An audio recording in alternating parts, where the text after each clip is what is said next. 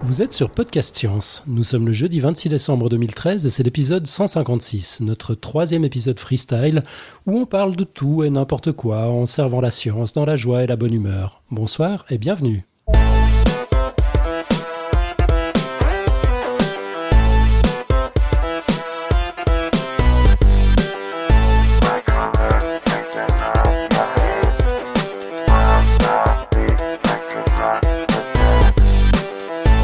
Au sommaire de cette émission, on présentera d'abord notre invité mystère qui commentera avec nous le contenu de cette troisième émission fourre-tout. On traitera le quiz du mois avec un million de contributions et c'est quasiment un euphémisme. Bon, ça, reste que de l'hyperbole, mais euh, euh, dans les formats les plus fous. Et on découvrira en même temps la réponse officielle. Pas d'Alan d'ailleurs cette fois-ci, je me trompe? Non, c'est vrai, on l'a crowdsourcé. C'est David Loureiro qui nous a préparé la réponse officielle. On entendra un blog audio, c'est les conseils pratiques de Billy pour manger plus d'huîtres au réveillon. Nico se propose de lancer une nouvelle rubrique annuelle, les Podcast Science Awards, l'occasion de découvrir le pire et le meilleur, mais surtout le pire de tout ce qui gravite autour de la science. On aura aussi des tonnes de courriers de poditeurs, lecteurs. Euh, une quote. Deux, trois plugs. Le pitch de la prochaine émission. Et les dessins de Nicotube en live s'il arrive à multitasker pendant qu'on papote. Alors, pour les personnes présentes euh, dans notre studio virtuel, on va commencer par les absents qui ont toujours tort. On n'a pas de Robin ce soir, il réveillonne encore, le vilain. À Paris, par contre, on a, non pas Nicotube, mais David. Hello, euh, Levallois, la ville du crime, euh, chez les Balkany. Nicotube, quant à lui, se trouve à Toulouse. Salut Nico. Non, je ne suis pas à Toulouse, je suis à Tournefeuille. À Tournefeuille, c'est où Tournefeuille? c'est à côté de Toulouse. D'accord, c'est joli comme nom de bled, ça me plaît beaucoup. Ouais, c'est sympa. Je suis dans le lotissement de la Reine des Prés et j'allais à l'école des Moulins avant. Voilà, bienvenue dans, dans ma vie. bienvenue dans l'enfance, la vie et l'œuvre de Nicotube. Et toi, Alan, où es-tu? Eh ben, Toujours à Lausanne, en Suisse. Et on a le plaisir d'accueillir notre invité mystère. C'est le Père Noël qui est enfin disponible après avoir terminé sa tournée de cadeaux. Père Noël, on a la chance de vous avoir. On va pas tergiverser pendant trois heures. On va entrer rapidement dans le vif du sujet. Euh, franchement, d'un point de vue scientifique, vous êtes un peu une blague quand même. Si j'en crois l'excellent Snopes.com qui démonte les mythes, vous êtes tout simplement impossible. Enfin, c'est vite vu, il y a 2 milliards d'enfants à travers le monde. Bon, vu que vous vous en foutez des musulmans, des hindous, des juifs, comme de votre première chaussette, ça réduit pas mal votre charge de travail. Vous ne vous sentez concerné que par 15% de cette population, soit 378 millions d'enfants environ. Avec une moyenne de 3,5 enfants par ménage, ça vous fait tout de même 91,8 millions, 91, ouais, c'est ça, 91,8 millions de foyers à livrer si on part du principe qu'il y a au moins un enfant sage dans chaque maison. Alors pour votre tournée de Noël, vous avez 31 heures à disposition en tenant compte des différents fuseaux horaires. En assumant que vous voyagiez d'est en ouest, ce qui semble logique, vous devez donc effectuer 822,6 visites par seconde. Vous disposez donc d'un millième de seconde pour vous garer, sauter du traîneau, descendre dans la cheminée, remplir les chaussettes, éparpiller les iPads sous le sapin, bouffer les snacks et boire le lait qu'on vous a laissé, réescalader la cheminée par l'intérieur, remonter dans votre traîneau et atteindre la prochaine maison. Alors en supposant que chacun de ces 91,8 millions d'arrêts soit répartis uniformément autour de la Terre. On sait que c'est pas le cas, hein, mais bon, c'est déjà assez impossible juste avec un modèle théorique simplifié, alors on va pas s'encombrer avec la réalité en plus. On parle donc de 1 km 250 en moyenne d'une maison à l'autre, soit plus de 120 millions de kilomètres à parcourir pendant la nuit. Sans compter les arrêts pipi, donc, cela signifie que vous vous déplacez au minimum à plus de 1000 km à la seconde, soit 3000 fois la vitesse du son. À titre de comparaison, l'objet le plus rapide jamais fabriqué est une sonde spatiale, la sonde spatiale Ulysse, qui se déplace à 44 malheureux kilomètres par seconde, versus vos 1000, il n'y a pas photo. Un renne conventionnel d'ailleurs plafonne à 24 km heure. Alors, si chacun des presque 92 millions de foyers vous a laissé ne serait-ce qu'un seul cookie au chocolat et un verre de lait de 2 décilitres à 2% de matière grasse, ça nous fait un total de plus de 20 milliards de calories ingérées en 31 heures, qui vous auront fait prendre 31 tonnes. Tiens, en parlant de tonnes, la charge du traîneau ajoute un autre élément intéressant à l'analyse. Admettons que chaque enfant ne reçoive qu'un jeu de Lego de taille moyenne, un peu moins d'un kilo, le traîneau trimballerait plus de 320 000 tonnes, sans compter votre propre poids. Et on sait que vous n'êtes pas du genre maigrichon. Sur Terre, un renne ne peut tirer que 136 kg au maximum. En admettant qu'un renne volant puisse tirer 10 fois le poids maximum normal, il faudrait tout de même bien plus que vos 8-9 rennes. En fait, il en faudrait au moins 214 200, ce qui augmente le poids total de la cargaison à plus de 350 000 tonnes, soit 4 fois le poids, le poids du Queen Elizabeth. 350 000 tonnes qui voyagent à plus de 1000 km secondes, ça suppose évidemment beaucoup de friction. En fait, ça expose les rennes à la même résistance qu'un vaisseau spatial qui revient dans l'atmosphère. Vous exposez donc les deux pauvres rennes de tête à plus de 14 quintillions de joules d'énergie par seconde. Chacun. Un quintillion, donc c'est 1 suivi de 18 zéros. En résumé, dans des conditions pareilles, les rennes de tête prendraient feu instantanément en mettant le feu à la suite du convoi, le tout dans une détonation hypersonique assourdissante.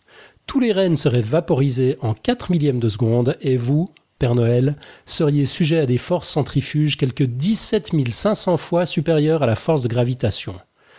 Un Père Noël de 120 kilos, l'ombre de vous-même en somme, serait écrasé contre l'arrière du traîneau avec une force de plus de 2 millions de kilogrammes. En d'autres termes, Père Noël, vous devriez déjà être mort. Vous avez une explication? Hmm, Vous avez fini? Bah, vous voulez que j'en rajoute une couche? Non, non, c'était assez long comme ça. Le problème, c'est que les gens ne comprennent pas le temps. Ce n'est pas ce que vous pensez. Ah Alors qu'est-ce que c'est? C'est compliqué. Bah, expliquez-nous. C'est très compliqué. Ouais, bah ça va, on est intelligent, on vous écoute, là, arrêtez de faire votre grand schtroumpf condescendant, puis expliquez-nous. Les gens pensent que le temps est une simple progression de cause à effet. Mais en fait, d'un point de vue non linéaire et non subjectif, c'est plus comme une sorte de grosse balle de gélatine qui fait splitch splotch et où le temps s'enchevêtre dans un millimélo complexe. Ouais, je vois. Euh, non, vous ne voyez pas. J'existe en dehors de cet univers. Vous n'y avez tout simplement pas accès. Ou, ou plus accès, devrais-je dire. Comment ça, plus accès? J'existe dans l'imaginaire des enfants. Cela me donne des pouvoirs que vous ne pouvez même pas soupçonner. Ouais, en somme, vous êtes comme Peter Pan, Spider-Man, Superman. Euh, voilà. Mais j'ai la décence de ne pas porter mon slip par-dessus mon caleçon, moi. Euh, et donc, vous n'êtes pas soumis aux mêmes contraintes physiques que nous autres? C'est cela. Pendant que vous posiez votre stupide question, jeune homme, dont je pensais qu'elle ne se terminerait jamais, j'ai fait ma tournée de 1987. Mais vous m'avez déconcentré. Je crois que j'ai fait une ou deux bêtises. Euh, bon, ben, on va peut-être vous laisser, du coup. Une dernière question. Euh, si vous vivez en dehors de notre espace-temps, ou en tout cas si le temps pour vous n'est pas cette stricte progression linéaire qu'elle est pour nous, euh, vous savez, votre méli-mélo enchevêtré là, vous connaissez donc déjà le concept des Podcast Science Awards que Nico n'a pas encore présenté. Bien sûr. Alors, à qui est-ce que vous en décerneriez un pour 2013 À l'un de vos invités. Je ne sais plus si vous l'avez déjà reçu ou si vous allez le recevoir. Je m'en mêle parfois un peu les hôtels bonnets dans les timelines. Ah Ouais, bah dites toujours, euh, lequel ou laquelle? C'était ou ce sera l'épisode 126. Je pense au professeur Gisin. Ah bon, pourquoi? Je veux dire, il fait de la, de la physique sérieuse, lui, il n'y a rien de magique. Détrompez-vous, jeune homme. Avec son concept de téléportation quantique, c'est lui qui s'approche le plus de percer à jour mon secret. Encore quelques millions d'années de recherche dans cette direction et il parviendra le bougre. Père Noël, je crois qu'on va en rester là. Merci de nous avoir accordé un peu de votre euh, méli-mélo de choses wibbly wobbly.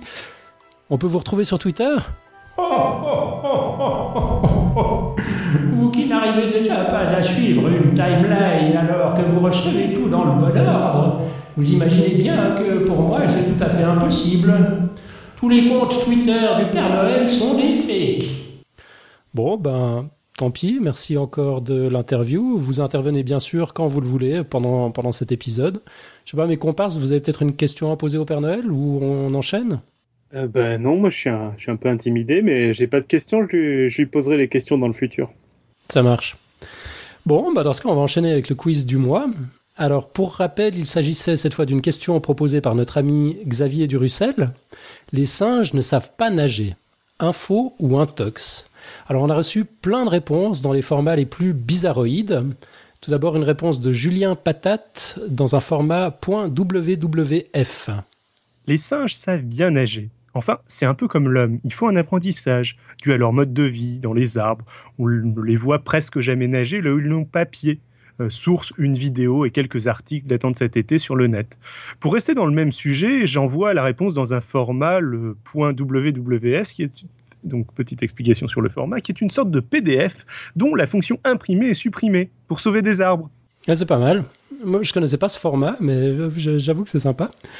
Euh, on a reçu une réponse d'Yves Martin aussi, dont je vous lis le début. Donc c'est crochet ouvrant moins, crochet fermant plus grand que, crochet ouvrant moins, crochet fermant plus petit que, plus grand que, plus plus plus plus plus plus plus plus, bref, etc.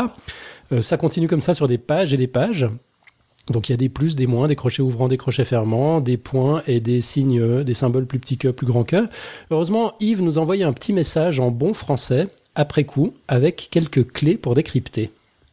Salut à tous Dans ma précipitation habituelle à vous envoyer ma réponse, What the fuck en brain fuck pour les intimes, BF, euh, j'ai raté la subtile négation de l'assertion proposée. Bref, j'ai répondu info alors qu'Alan ne pouvait décemment que soumettre une intox. Euh, qu'un langage comme brainfuck existe est déjà une preuve que les informaticiens sont aussi une bande de malades, mais en fait, ils sont assez proches des matheux, ils ont juste accepté de se vendre au grand capital. Mais le pire, c'est que ce langage, aussi exotique soit-il, dispose de plusieurs compilateurs, interpréteurs et même de sites qui génèrent du BF à partir d'un texte quelconque à afficher. Sinon, je révèle volontiers le défi du piscine.route, ça réveillera la fibre cryptanalytique qui sommeille en moi. À bientôt. Bon alors, il aura fallu pas moins de 8631 opérations pour convertir le message d'Yves, fort heureusement réalisé en moins de 3 millisecondes par l'excellent site decode.fr, slash brainfuck en l'occurrence, qui nous a craché le résultat suivant, info. Donc, intox, selon le rectificatif. Le message enchaîne, les singes peuvent apprendre à nager, voir cette vidéo. Donc c'est un lien qu'on vous mettra bien sûr dans les notes de l'émission et que je colle à l'instant dans la chatroom. Et pour notre culture générale à tous, donc le, le BrainFuck est un langage de programmation informatique ésotérique noté pour son remarquable minimalisme. Trouvez plus d'informations sur la page BrainFuck de Wikipédia. Et peut-être que ce qu'on peut préciser, c'est qu'il en existe plein d'autres aussi. De langage de programmation? De langage de ce type-là, euh, brainfuck, euh, avec. Euh, c'est pas, c'est même pas le plus panache. Je crois que le plus panache, c'en est un où plutôt qu'écrire des inférieurs supérieurs, ça s'écrit avec des espaces et des sautés à la ligne. Donc c'est un fichier complètement vide, mais en fait c'est un programme. dans le genre code illisible. Et je crois qu'il y a un Wikipédia des langages ésotériques où il y en a un paquet pas mal. Sinon, pour poursuivre sur le quiz, on a une réponse d'Alnitam aussi. Bonjour à tous, voici mon témoignage sur le quiz. Les singes ne savent pas nager. C'est effectivement ce que nous a dit un guide aux zoo de Beauval, Indre-et-Loire. Alors comment font-ils, les singes, pour savoir s'ils peuvent traverser un cours d'eau ou non? Bah, Ils prennent une perche et sondent devant eux pour voir s'ils ont pied. Je ne sais pas s'ils le font vraiment, mais une chose est sûre, aux zoo de Beauval, les visiteurs et les gorilles ne sont séparés que par un étroit cours d'eau. Donc soit les gorilles sont suffisamment malins pour ne pas avoir envie de s'aventurer chez les humains, soit ils ne savent pas nager, soit les deux. Donc, pour moi, info. À bientôt. On a JFK également qui a répondu. Euh, il commence par, euh, par une petite parenthèse. Il nous dit Salut, que servir la science soit votre joie, ça vient d'où? Pour l'intox, je dirais info. Comme pour les humains, les singes savent nager, entre guillemets, lorsqu'ils sont nouveau-nés, mais perdent cette faculté ensuite. Alors pour répondre à, la question initiale de JFK, euh, je sers la science et c'est ma joie, bah, c'est le mantra du disciple pour se motiver dans la BD Léonard. On a une réponse d'Alefto également. Je pense depuis un bail à ce genre de réponse, mais j'ai un peu tardé et je me suis fait un peu doubler par les moulins à vent du dernier épisode. Là, pas de code source, mais bon, en comptant le nombre de lettres, tu devrais pouvoir tricher. Clin d'œil. Je vote donc Intox pour plusieurs raisons. Primo, c'est un quiz d'Alan, donc une Intox. Je suis tout à fait d'accord avec Alefto. Euh, avec une probabilité qui est proche de la limite, en plus l'infini, de y égale x. Deuxio, euh, la sémantique de la question est trop généraliste pour être logique. Vous parlez des singes sans distinction. Or, troisio, la nature nous a assez habitués à faire systématiquement des exceptions en matière de comportement des êtres vivants. Je ne peux croire que si la plupart ne savent pas nager, on ne puisse trouver une espèce de singe à l'aise dans l'eau. Une fois n'est pas coutume, j'ai jeté un œil sur Internet qui relaie bien euh, sur, en premier, l'idée générale de base selon laquelle les primates ne savent pas nager, et très vite, après des histoires de singes nageurs, quelques liens ci-dessous. Euh, donc, il nous donne les liens qu'on va vous mettre euh, sur le site de l'émission. alors, Alefto, attention, le quiz n'était pas de moi, hein, mais de Xavier Durussel. Du coup, cette histoire de toujours des infos, toujours des intox, là, ça, ça va peut-être pas marcher. Euh, on a reçu une merveilleuse réponse de Krakoukas aussi, mais elle a été kidnappée par Nico Tup. On l'entendra plus tard dans les, dans les Podcast Science Awards. Et puis enfin, on a une contribution de dernière minute de notre ami Alma Moka, qui nous dit Bonjour professeur Fun Fun et l'équipe de Podcast Science, je viens d'apprendre que le Nasalis larvatus est un bon nageur et plongeur. Vous trouvez des liens Wikipédia et vidéo, je le trouve rigolo, il a le pif d'Achille Talon. Elle nous a mis une photo, effectivement. Il ressemble aussi au, au dans Tintin. Je, je sais plus, euh, je sais plus quel épisode c'était. Il a un peu le nez de Rastapopoulos. Voilà, elle enchaîne en nous disant bon, je dois être dans les dernières à avoir répondu compte tenu de toutes les occurrences d'internet, mais j'ai bon quand même, hein. Il y a de superbes vidéos de la BBC avec des babouins et des macaques filmés en apnée, commentées par David Attenborough. Euh, mais je doute pas que Podcast Science va nous dénicher une réponse très originale. Bonne émission et bon boudin et l'enkeven, Alma Moka. Elle nous précise encore que bon boudin est une expression typiquement provençale. Je ne sais pas comment ça se prononce du coup, c'est peut-être bon boudin ou enfin. Euh, et ne se prononce qu'entre Noël et le jour de l'an. Elle promet pour les quelques jours qui nous séparent de la fin de l'année de belles heures en perspective. Et pour être complète, elle est suivie de ces quelques mots à l'an à l'année qui arrive. Voilà. Bah oui, Alma Moka, podcast science a déniché une réponse officielle. Euh, crowdsourcée cette fois-ci, c'est notre ami David Loureiro, comme on le disait en intro, qui s'est fendu de quelques recherches pendant que le singe que je suis vérifiait expérimentalement l'assertion. On pourrait se dire qu'a priori les singes doivent savoir nager aussi bien que les humains. Après tout, nous sommes assez près les uns des autres dans l'arbre phylogénétique. Alors bon, on pourrait dans un premier temps chipoter un peu, la notion de singe est plutôt floue, et on pourra écouter de nouveau le blog audio numéro 11 pour s'en convaincre.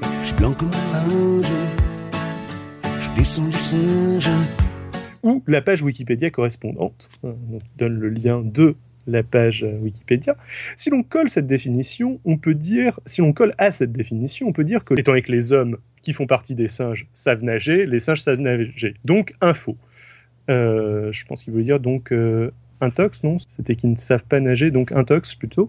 Euh, bon, comme a priori la plupart des gens n'entendent pas les hommes quand on parle de, singes, la question se pose plutôt pour les autres singes, genre Cheetah, l'ami de Tarzan, Abu, l'ami d'Aladin, Donkey, l'ami de Mario Mario, ou Marcel, l'ami de Ross. Il est important de noter que cette information selon laquelle les singes ne savent pas nager a été exploitée pendant longtemps au sein des zoos, dans la mesure où les zones dédiées aux primates étaient entourées d'eau. On vient de nous le préciser dans nos réponses au quiz. Si l'on suit l'article que l'on trouve sur le site Ça m'intéresse dans la question question-réponse, euh, nous donne le lien qui sera sur le site de l'émission, les plus grands singes sont voués à la noyade.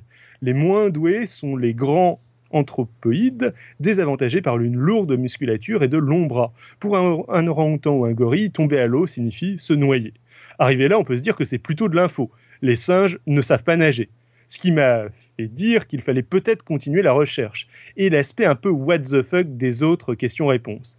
Y a-t-il des nains chez les animaux? Y a-t-il des grenouilles qui brillent? Les insectes entendent-ils? Si on cherche sur Wikipédia, on peut par exemple tomber sur quelques lignes liées à la nage de manière générale et celle des grands singes anthropoïdes dans la page sur l'instinct. La plupart des mammifères savent nager, carnivores, rongeurs, ongulés. Cette nage est simplement la marche quadrupède en prenant soin de sortir la tête hors de l'eau. Euh, ce qu'on appelle la nage du petit chien. Euh, il s'agit également de la nage de l'enfant ne sachant pas nager, euh, nage du petit chien justement. forme instinctive et extrêmement ancienne, ce style de nage s'avère inadapté à la morphologie des grands singes anthropoïdes et ceux-ci en particulier, en pratique, ne savent pas nager. On se rend compte ici qu'apparemment ça m'intéresse semble bien avoir raison et que seule la noyade les attend si jamais ils se retrouvent à chercher, bourrés à l'alcool de noix de coco, les clés de leur voiture tombées au fond de la piscine. Pour ce qui est des macaques et des babouins, il semble par contre que ceux-ci sachent nager. Cette même page de Wikipédia donne d'ailleurs une référence vers un article de Science et Vie, Pourquoi l'homme ne sait pas nager d'instinct, euh, Science et Vie, avril 2011, euh, numéro 1123, page 132. Je ne l'avais pas, mais Alain l'a retrouvé. Euh, et finalement, j'ai été assez déçu. Une ligne sur la question sans référence. Donc pour creuser la question, j'ai continué et j'ai trouvé plusieurs autres références. La page de Futura Science sur les macaques Rhésus explique qu'ils savent nager. La page de l'encyclopédie Larousse sur les macaques euh, parle notamment de la nage chez les macaques japonais, avec une petite illustration sympathique de ces fameux macaques qui prennent un bain. Je ne sais pas si quelqu'un peut la mettre dans la, dans la chat room. Euh, une fiche sur le macaque euh, crabier, notamment, où il expliquait qu'il pêche donc nage à merveille. On est donc finalement plutôt info-intox. Info pour les grands singes et intox pour les macaques et les babouins, selon Wikipédia. Au détour de mes recherches, je suis tombé sur un billet incompréhensible sur le sujet. Les singes peuvent nager comme les humains, euh, les chercheurs trouvaient le titre déjà est incompréhensible, je crois, tout d'abord pensé que l'heure avancée à laquelle j'effectuais mes recherches m'avait atteint le cerveau, avant de comprendre qu'il s'agissait d'une mauvaise traduction d'un article qui devait être en anglais à l'origine, ou alors qu'il s'agissait vraiment d'un site complètement what the fuck. Du coup, je pensais avoir trouvé une bonne source avec un billet de Futura Science sur la question, lien du billet que vous pourrez retrouver euh, sur le, site, euh, sur les notes de l'émission, avant de me rendre compte qu'il s'agissait d'un poisson d'avril. Selon les vraies informations, il estime assez peu probable la nage des chimpanzés. Nous nous sommes donc risqués à envisager la natation, assez peu probable étant donné leur répulsion pour l'eau, mais rien nous dit que qu'aucun d'entre eux ne trouvera un jour le courage de se lancer dans le grand bain et peut-être incitera-t-il tous les membres de son groupe social à se jeter à l'eau. Aspect culturel de chez les, primates. Euh, donc, a priori, toujours info euh, pour le fait que les grands singes ne sachent pas nager. Sauf que Autour du 14 août 2013, les médias se sont fait relayer la news selon laquelle des chercheurs, Renato Bender, spécialiste de l'évolution selon Nouvel Ops, qui réalise sa thèse sur l'évolution humaine au sein de la School of Anatomical Sciences euh, à l'université Wits de Johannesburg en Afrique du Sud, selon Science Daily, et Nicole Bender, qui est physicienne évolutionniste et épistémologue à l'Institute of Social and Preventing Medicine de l'université de Berne, euh, affirment tous deux que les grands singes savent effectivement dans un article paru dans l'American Journal of Physical Anthropology en septembre 2013. Ils ont en effet filmé un chimpanzé nageur nager au sein d'une piscine sans réelle peur, voire même en totale confiance selon leur dire. Et basé sur d'autres vidéos d'orang-outans, ils ont pu affirmer que finalement, c'est la vie arboricole des singes qui aurait imposé des modifications anatomiques, neuromotrices et comportementales qui les auraient rendus peu à l'aise à l'eau. Je pense que euh, vous mettra la, vidéo sur, euh, sur le site de l'émission, elle a pas mal tourné. On voit cependant qu'ici, euh, ce savoir peut rapidement se récupérer et que les techniques employées par les chimpanzés et les orang-outans, même si elles diffèrent, se rapprochent néanmoins beaucoup de celles de l'homme.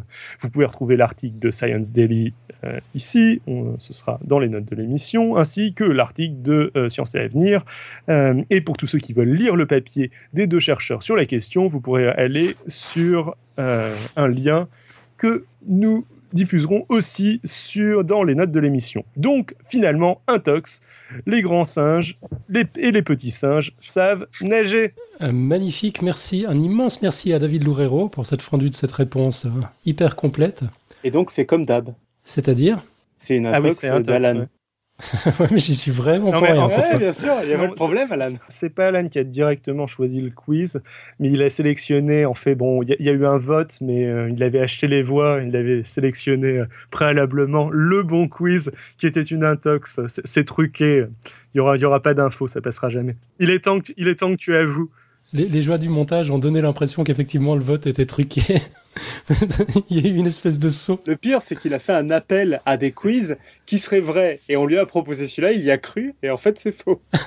Ouais. C'est ça le pire. Non, mais il y en avait un qui était vrai en plus euh, dans, le, dans la liste. On, on verra ça dans les awards.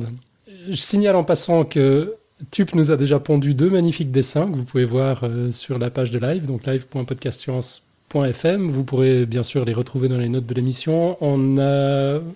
C'est- quoi? C'est une réponse du Père Noël et puis euh, l'opinion du singe qui a aussi une, idée sur la question. Alors, on vous propose un nouveau quiz. Euh, enfin, un nouveau thème pour le prochain quiz du mois. Euh, moi, je propose un truc assez, tout en finesse cette fois-ci. On peut sauver des vies par simple transplantation de matière fécale.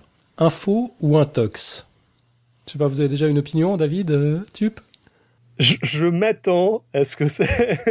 je, je vais aller à, à l'opposé de tout ce que j'ai dit précédemment, mais je, m'attends à ce que cette fois-ci, tu préparé la chose pour nous surprendre et que ce soit exceptionnellement une info. Mais Ouais. j'ai pas regardé, c'est juste en lisant, le, en, en lisant, la, en lisant la question. Je, je m'attends à un piège. Il faudrait savoir. On a Billy euh, dans la chatroom qui nous dit euh, vrai. David Loureiro qui nous demande ce que j'entends par transplantation. Bah, transplantation, c'est en gros, tu... tu, tu, tu, tu vas chercher euh, le caca dans le bout de l'intestin d'un Ah, individu attends, et puis tu le mets. At- Attends le dessin de, de Nicotube, ça, ça va être explicatif, je crois. Voilà. Bon. J'ai Pif qui nous dit blague à part, la news est parue dans les journaux, mais en creusant un peu, ça ressemble à une intox. Bon, bah, le débat est lancé, donc info ou intox. Pour répondre, c'est tout simple, comme d'habitude, vous avez le site podcastscience.fm, il y a un formulaire de contact, ou bien il y a la possibilité de laisser un message audio de 90-90 secondes. Euh, vous pouvez nous envoyer un mail, l'adresse c'est podcastscience, en un mot, sans, trait d'union, science au singulier, at gmail.com. Euh, sinon, il y a Twitter, euh, où vous nous trouvez sous le handle Podcast Science. Même chose, tout collé, Science au singulier. La même chose pour Facebook, pour Google+, et bien sûr, tous les moyens et formats que vous imaginez. Euh, vos réponses et la réponse officielle qu'on crowdsource très volontiers, hein, si quelqu'un a envie de, se donner la peine de- de la pondre, dans le prochain épisode freestyle. Ce sera autour de début février, probablement. Et là, on va passer au blog audio. Alors, c'est de nouveau Billy qui nous donne des conseils pratiques pour euh, manger plus d'huîtres.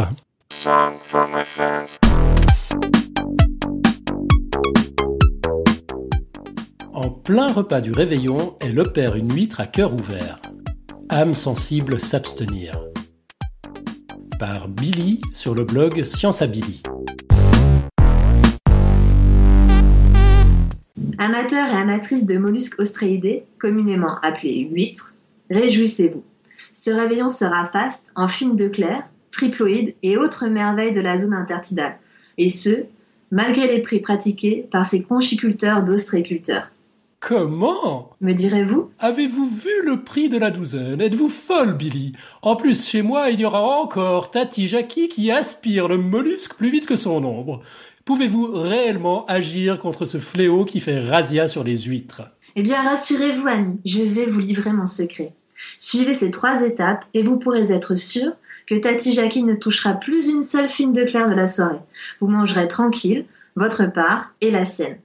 D'ailleurs, si vous poursuivez ce protocole devant plusieurs spectateurs, c'est autant de douzaines que vous aurez le plaisir de déguster. Étape numéro 1. Passer à table, l'air de rien. Étape numéro 2. Ouvrir sa première huître innocemment. Maintenant, faites remarquer à Tati Jackie, à l'aide de tout accessoire pointu, piquant en bois, fourchette à escargot, pince de dissection, ce curieux triangle recouvert d'une fine membrane. Placé juste à côté du gros muscle rose qui maintient les deux parties de la coquille. Tati Jackie? Oui Eh bien Vous? Eh bien, cher Tati Jackie, c'est tout simplement la membrane qui recouvre le cœur de notre huître. Oui, oui, j'ai nommé le péricarde. Vous? Regardez Tati là. Vous voyez? Tati Jackie? Sous-entendez-vous, cher enfant, que l'huître aurait un cœur Vous? Mais bien entendu Tati Jackie. D'ailleurs, je vais vous le prouver ce soir même en réalisant une opération à cœur ouvert. Tati Jackie? Oh grand Dieu Cela me rappelle la triste fin de feu votre oncle Marius, mon cher époux. Alors là, normalement, l'appétit commence à manquer à Tati. Ne lâchez rien, persévérez. Étape numéro 3. Déchirez délicatement le péricarde pour observer le cœur de l'huître. La grosse partie blanche, c'est le ventricule. Et le tube un peu plus marron, c'est l'oreillette. Et oui, contrairement à nous, l'huître n'a qu'un seul ventricule et une seule oreillette, ce qui rend l'huître très sensible au chagrin d'amour, mais aussi à l'essoufflement. Ici, bande d'amoureux du bivalve, vous aurez reconnu la fine de Claire, qui a des branchies vertes. Cette coloration verte provient d'une algue filtrée par l'huître, la navicule bleue, qui produit ce pigment bleu-vert, la marénine. Oh, regardez Tati Jackie comme c'est mignon. On voit le cœur de l'huître battre tout doucement. Là, normalement, Tati Jackie est toute retournée de l'intérieur et n'aura plus jamais le même plaisir à déguster ses huîtres. Victoire Vous pouvez enfin déguster votre douzaine de fines de Claire, comme il se doit, c'est-à-dire tranquillement, tout doucement.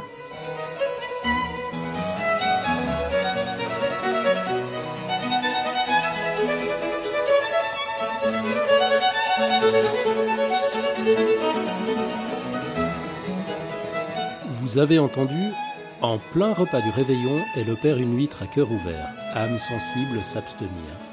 Rédigé par Billy en décembre 2013 sur le blog scienceabilly.com et interprété par Billy et Alan en décembre 2013. J'aime bien quand on donne dans le conseil pratique sur Podcast Science. C'est toujours, euh, toujours très efficace. En tout cas, bravo Billy. Je crois que c'est le billet le plus dégoûtant qu'on ait jamais lu. C'était très agréable à faire en tout cas. On enchaîne avec les Podcast Science Awards. Nico Tup. Podcast Science Award 2013, donc une toute nouvelle rubrique annuelle, je me foule pas trop. Euh, c'est les Podcast Science Awards 2013. Donc en cette période de sélection de Noël, de rétrospective et de dinde au marron, de best-of à la télé, nous étions jaloux de ne pas avoir notre prix à nous. Gagner les Golden Blog Awards ne nous suffisait plus. En plus, on ne pouvait même plus participer une deuxième année consécutive dans la catégorie podcast. Nous avons donc décidé de combler cette frustration en vous proposant notre prix à nous, rien qu'à nous, les Podcast Science Awards édition 2013. Mais en fait, c'est pas grave si ça date d'avant 2013, qu'on appellera, pour faire plus simple, les PSA ME FCP GSCAD. CDA, excusez-moi. Ce prix est le fruit d'une longue année de travail mercurienne. Nous avons épluché tout ce qui avait marqué l'année 2013 et parfois avant. Nous avons sélectionné plusieurs candidats ou pas. Et comme toute association dictatoriale qui se respecte, nous avons désigné un vainqueur sans laisser aucune discussion possible. Ça, ça me plaît. Non, j'aime beaucoup cette attitude dictatoriale. Ça me parle. Mais trêve de long discours, venons-en au vainqueur. Alors le premier euh, Podcast Science Award est le Podcast Science Award du dossier du grand n'importe quoi de cette année. Et pour ce premier, c'est pour ça que je le dis en premier, le lauréat sera sélectionné par toi, public, donc dans la chatroom. Et les sélectionnés sont Eddie Lamar, euh, donc l'histoire d'une d'une la première femme à 7 minutes et qui a qui a servi pour les ondes Wi-Fi. Notre match des Ignobel contre les Darwin Awards contre donc euh, Queen le podcast Queen Novi ou euh, l'épisode où Alan a proposé une expérience scientifique sur le multitasking qui finalement a donné pas grand chose, je crois. Ou encore notre épisode Florilège sur la fin du monde, où on a parlé un peu tout ce qu'il y avait en fin du monde. Et oui, c'était en 2012, mais c'est moi le chef. Nous sommes une association dictatoriale et ce soir, c'est moi le chef. Ça te va, Alan? Ouais, ouais, si tu le dis. Donc, euh, bah, pendant qu'on va pré présenter les Podcast Science Awards, je vais laisser le, le public voter. Qui c'est qui rapatrie les points euh, Celui qui rapatrie les points a le droit de tricher en les comptant, donc c'est plutôt un rôle intéressant. Du coup, je m'en occupe. D'accord.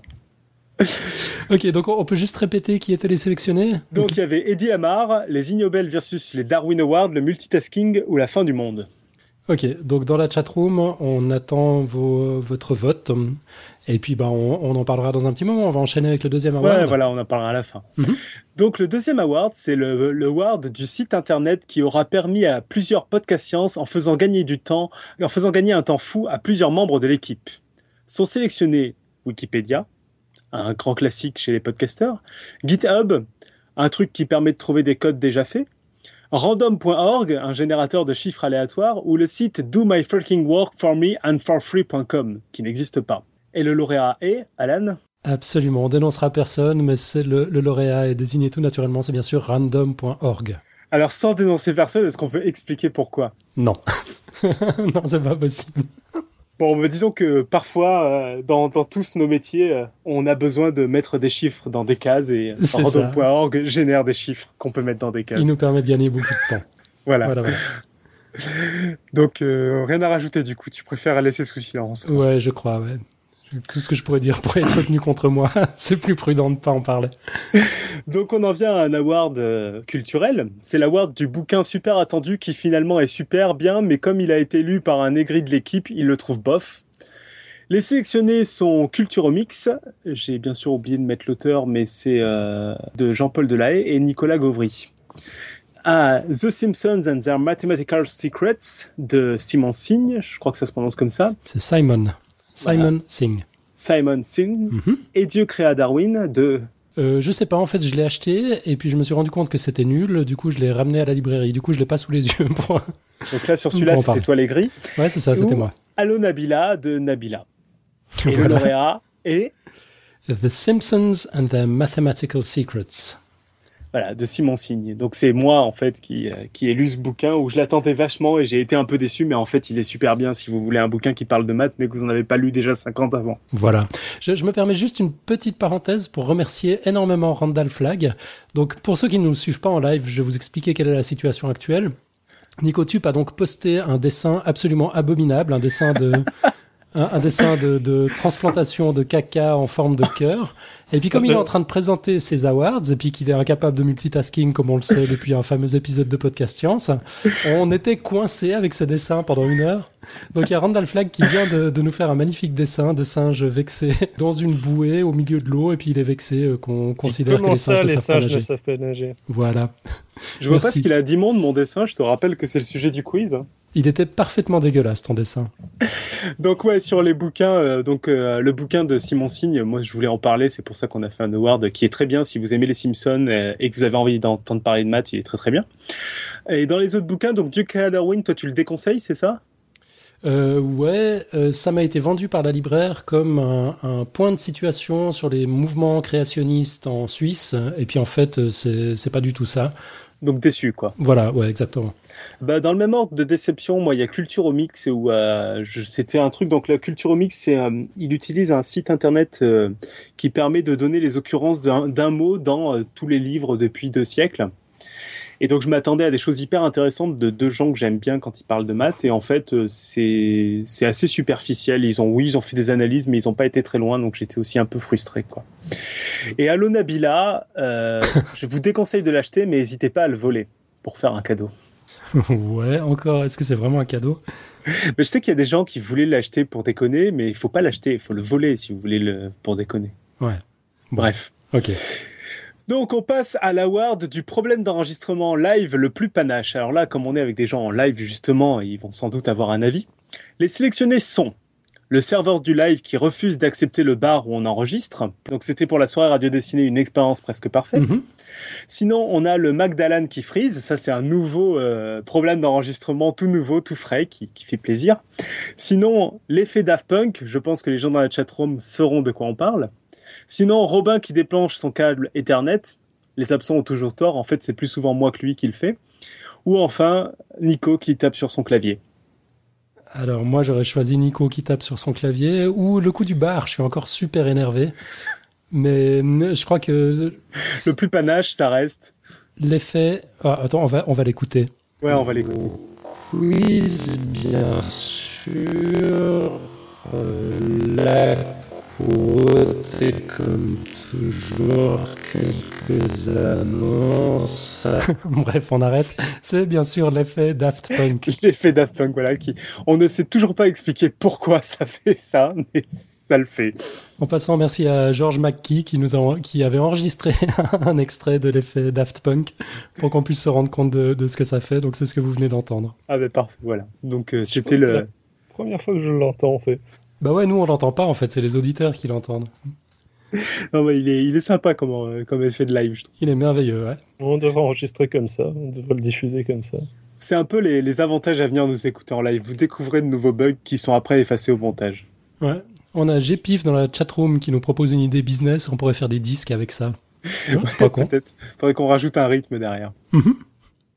Bon, on passe euh, maintenant, ça fait quelques, quelques awards, on va passer à l'award du placement pub éhonté. Donc, euh, sont euh, sélectionnés nicotube.fr, un excellent, un excellent blog que je vous invite à aller consulter. Spoiler alert, un excellent podcast de cinéma que je vous invite à aller consulter. Euh, Pierre Kerner qui demande de l'argent actuellement pour faire la deuxième version de son blog que, où je vous invite à aller donner de l'argent. Vie artificielle, un excellent podcast que je vous invite à écouter. 3615 Robin, un compte Twitter qu'il faut suivre. Ou Adsud Café, un autre compte Twitter qu'il faut suivre. Et donc, le lauréat est Alors, bon, attends, on va procéder par élimination. Sud Café, ça n'existe pas. Donc, c'est le, c'est le syndicat du Café des Sciences, hein, c'est Ouais. ça? Ça n'existe pas. Euh, 3615 Robin, ouais, bof, il pense à tweeter que le jeudi, puis encore pas tous les jeudis.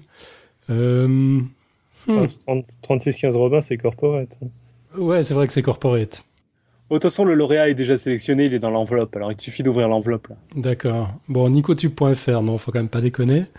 Euh, spoiler alert et vie artificielle, euh, je sais pas, c'est même pas vraiment des placements pub et hontés, c'est pas David qui les place en Ce général. sont des nouveaux sites, alors c'est pas mal. Ouais, c'est vrai. Euh, bon, moi j'ai quand même une petite préférence pour, euh, pour, pour Pierre qui a pondu euh, tout un dossier. Ça, ça lui a pris euh, genre, euh, je sais pas, 20 heures de préparation juste pour pouvoir venir euh, placer sa, sa pub pour la nouvelle version de Saft. Bah, moi je pense que c'est Pierre Kerner, le, le lauréat. Ouais, c'est Pierre Kerner, le lauréat. Donc, Ouais, on ça. rappelle, il est sur KissKissBankBank. Il demande de l'argent pour pouvoir refaire la bannière de son site et en fait, plus généralement, refaire son site web. Et donc, ben, il faut aller donner de l'argent. On est à 8 jours, c'est ça, de la fin? Exactement. Donc là c'est vraiment le moment ou jamais, quoi. Il faut y aller. Je veux voir le, le, le compteur s'incrémenter pendant qu'on parle. Je viens de mettre le lien ça. dans la chatroom. T'as regardé à combien on était? Ouais. Et on veut pas que ce soit un membre de l'équipe qui aille mettre pendant qu'on vient de parler pour le voir s'incrémenter comme ça s'est passé la dernière fois. Euh, ouais, bon, ceci dit, je crois que tous les, je crois savoir comme ça que tous les membres de l'équipe sont pas Euh, encore ça passés à la caisse. Ça va, hein? On va passer à l'award suivant. Alors, l'award suivant, c'est l'award du lieu le plus incongru d'où a été enregistré Podcast Science. Alors là, euh, il y a quand même euh, du, une belle lutte. Donc, les sélectionnés sont Limerick, en, de là où enregistre David chaque semaine, Tournefeuille, où je suis actuellement, juste pour dire une fois de plus le nom de cette ville. La frontière avec le Luxembourg, je ne me souviens même plus du nom de la ville tellement elle était petite. L'espace Pierre-Gilles de Gênes, à la fois pour l'espace, qui a un côté un peu éphémère, sympathique, et puis en plus euh, bah, pour la soirée qu'on y a fait. Et puis euh, Sydney, tant Mm. qu'à faire, euh, l'autre côté du globe. Quoi. Ouais. On aurait pu mettre New York aussi à la réflexion, euh, où on avait Et donc enregistré un il y a aussi un autre sélectionné, c'est New York. Parce que de toute façon, on peut rajouter des sélectionnés, ils gagneront juste pas. Ouais, c'est vrai. Euh, C'était quand même pas mal de faire un épisode depuis New York. Euh, C'est pas mal. ouais, J'ai trouvé ça Et très sympa. du coup, le, le lauréat est... Donc, on a dit le plus incongru, hein, c'est ça Ouais. Hum, Je sais pas, David, t'as une idée du lauréat? Il faut pas le présenter. J'ai les réponses sous les yeux, mais faut, faut pas le, faut pas le présenter comme ça. Faut le présenter en Stab City. Bah, plus- tu vas nous expliquer ça. Et donc, le lauréat, en effet, est Limerick. Donc, euh, Limerick, euh, ex-Step City, euh, Voilà, ancienne, au lieu du trafic de drogue en Irlande, où- d'où je- j'enregistre mes malgré son, podcasts. Non, mais il faible, paraît, il paraît que la, la, la ville a très bonne réputation. malgré son faible nombre d'habitants, elle est très connue pour être un haut lieu de trafic de drogue, c'est ça?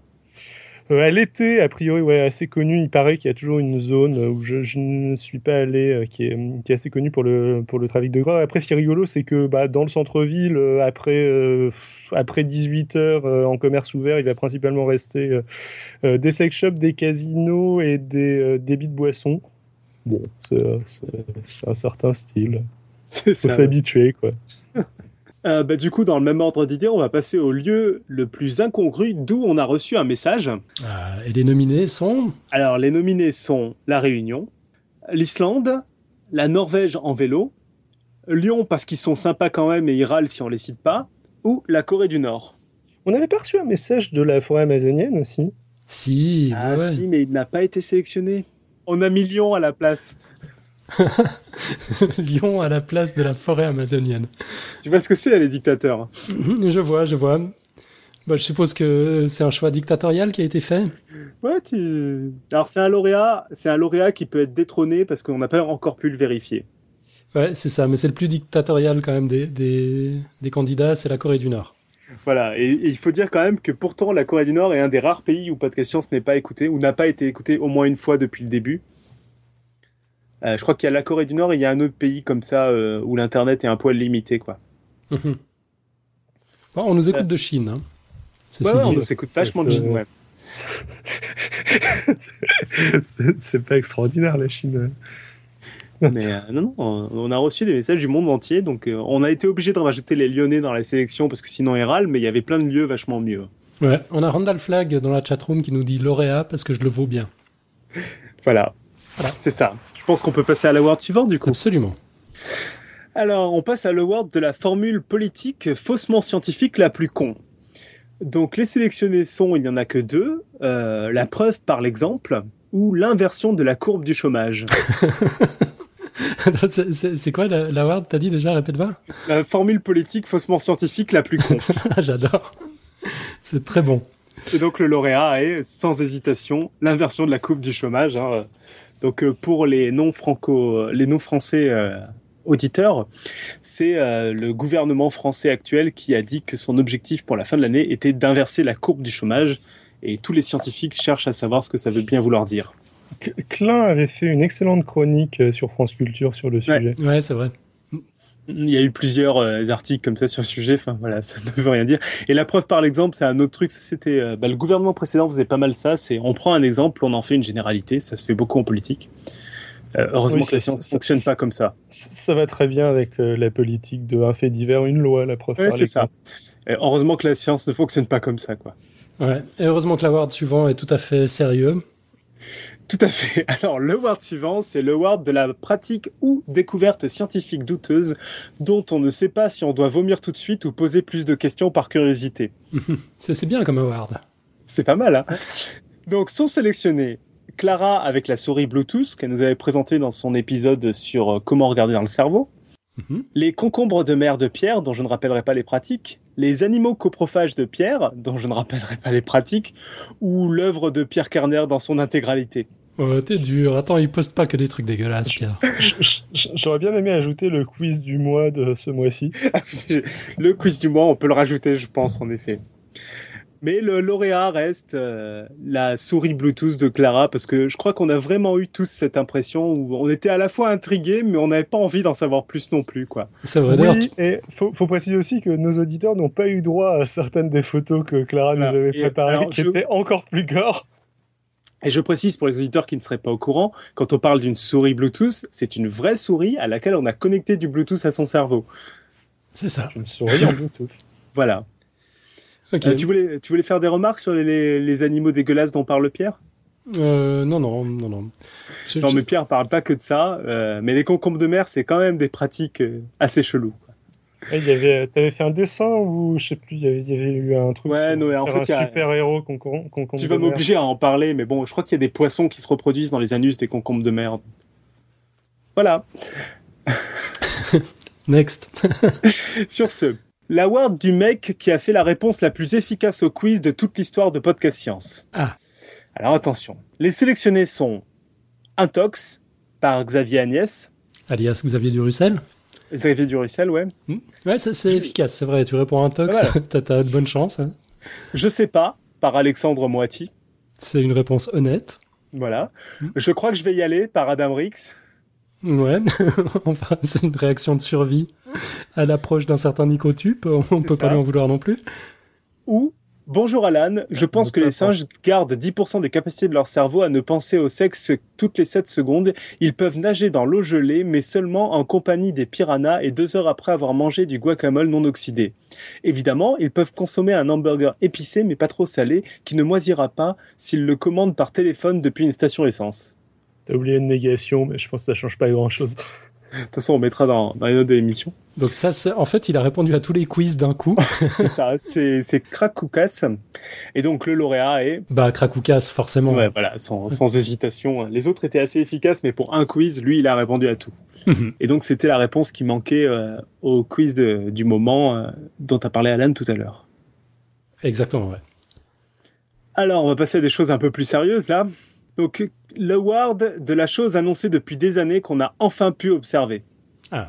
Sont sélectionnés le smartphone de Robin, la réponse en un mot de David, un acte démocratique d'Alan, le Père Noël, le boson de Higgs ou le multitasking de Nico. Euh, alors attends, Euh, le multitasking de Nico, finalement, on n'a pas pu l'observer. Euh, Le Père Noël, bon, on l'a- on l'a eu en interview. Un acte démocratique d'Alan, t'es un peu, t'es un peu vache, mais sache qu'il n'y en aura jamais, surtout en ce qui te concerne. Voilà, tu Une vois. réponse en un mot de David. Je sais pas, David, essaye pour voir. D'accord. Voilà, ça fait déjà deux mots, des apostrophes à quand. Dommage. Le smartphone de Robin, moi je pense que c'est c'est c'est du bluff. Personne n'a jamais annoncé le smartphone de Robin. Et Donc du coup, il, reste, il reste. il, il reste que le boson de Higgs. Voilà, et donc le lauréat est le boson de Higgs, euh, qui, que donc euh, on a observé enfin euh, en mars, si je dis pas de conneries, enfin qui a été définitivement validé en mars.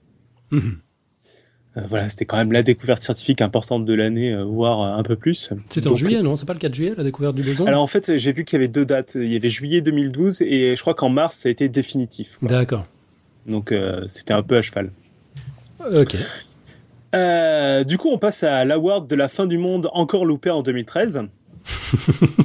Donc sont nominés Apophis, une comète qui est passée euh, tout près de la Terre, les témoins de Jéhovah, parce qu'il y a toujours des fins du monde des témoins de Jéhovah, la fin de carrière de Justin Bieber, parce que c'est la fin du monde, et euh, Ison, qui, la comète Ison qui aurait pu nous détruire le Soleil, ou l'astéroïde TV135 qui aussi est passé proche de la Terre. Et alors le lauréat est Euh, je sais pas, vas-y. ben, l'astéroïde TV135 qui est quand même à passer une distance de 6 millions de kilomètres de la Terre, à savoir 17 fois la distance Terre-Lune. Une broutille, quoi. C'est pas loin quand même. On se rend pas compte à quoi on échappe. Et Apophis, je l'ai mis aussi parce que il y a quelques années, on pensait vraiment qu'on allait se le prendre. hein. Et là, on n'est pas encore sûr pour la prochaine fois où il passera près de la Terre. Par contre, les autres, a priori, ça va. Ison, on avait juste peur qu'elle euh, qu'elle existe plus. Du coup, on passe à l'award de la série ou du film qui raconte scientifiquement n'importe quoi, mais avec une certaine classe. ok. Les lauréats sont, donc là c'est hors 93, c'est toute catégorie. Donc les sélectionnés. lauréats- les sélectionnés sont, excuse-moi, la série Numbers, Mhm. le film Le jour d'après, qui Mhm. prédit la fin du monde en un jour, le film 2012, qui prédit la fin du monde en 2012, Armageddon ou Gravity? Ok. Ouais, vas-y. Non, j'étais en train de me dire que je les ai pas tous vus. En fait, Numbers, j'ai jamais vu. T'as jamais vu plus. Numbers? Non. 2012, j'ai pas vu non plus. J'ai vu le jour d'après. C'est vrai que scientifiquement, ça tient pas tellement la route. Ouais, Moi, en fait, j'en ai vu aucun. Ah, quand même, il faut. Bon, en tout cas, le lauréat est Gravity, donc, dont on a déjà parlé.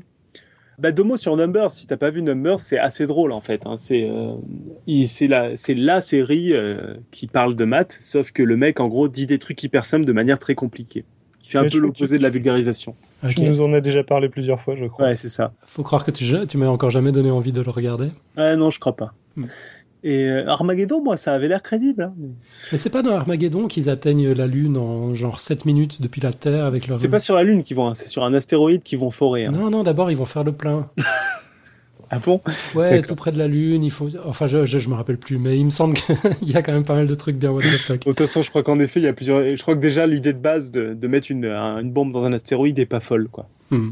Bon, du coup, on passe à, à un award qui va concerner directement nos chers auditeurs, à savoir l'award de la contribution la plus merveilleuse et ou la plus absurde de Podcast Science. Ah, donc une contribution d'auditeurs.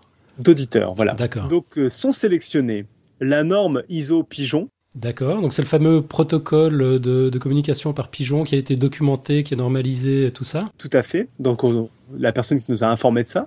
Le, le, le message en Telegram Chap qui nous a été envoyé. Mhm. Le code Brainfuck qu'on vient de recevoir. Ouais. Un message en braille. Mhm. Toute l'œuvre d'Alma Moka. Donc il nous envoie des docs avec des petites images et compagnie. Mhm. Ou la réponse en quiz en formule mathématique, donc de LGJ. Mhm. D'accord. Alors, alors là, c'était assez serré quand même, hein, parce que toutes ces contributions sont quand même euh, assez exceptionnelles. Quoi. Je, je conçois. Et puis finalement, donc le, le dictateur d'un soir a... Alors, le lauréat est quand même le prix pour euh, la, la durée, c'est Alma Moka avec son œuvre qui nous envoie quasiment toutes les semaines euh, un, un document avec des images et compagnie. Quoi. Ouais, j'avoue. Moi, j'ai un petit faible aussi. C'est toujours un intense moment de bonheur quand le message d'Alma Moka arrive. Quelles Donc, que soient euh, les circonstances. Mais on est très content de toutes les contributions. C'était euh, l'histoire de la répétition et, et c'était une façon aussi de, de rappeler qu'on a eu plein de contributions très très originales. Euh, dès que j'aurai trouvé euh, le temps, je ferai une page qui résumera toutes ces contributions. Donc sans doute d'ici 10 ans. C'est ça, j'allais dire 20, mais je suis mauvaise langue. Ouais, t'es mauvaise langue. Quoi. Ouais. Maintenant, on passe à l'award du quiz débunké par Alan, auquel on n'arrive pas à croire quand même. Donc les sélectionnés sont L'âme pèse 21 grammes. Les hommes pensent au sexe toutes les 7 secondes. Selon Einstein, l'homme n'utilise que 10% de son cerveau. Lorsque les femmes vivent ensemble, elles synchronisent leurs règles. Ou il est dangereux de nager parmi les piranhas. Ok. Et alors le lauréat, c'était pas facile du tout.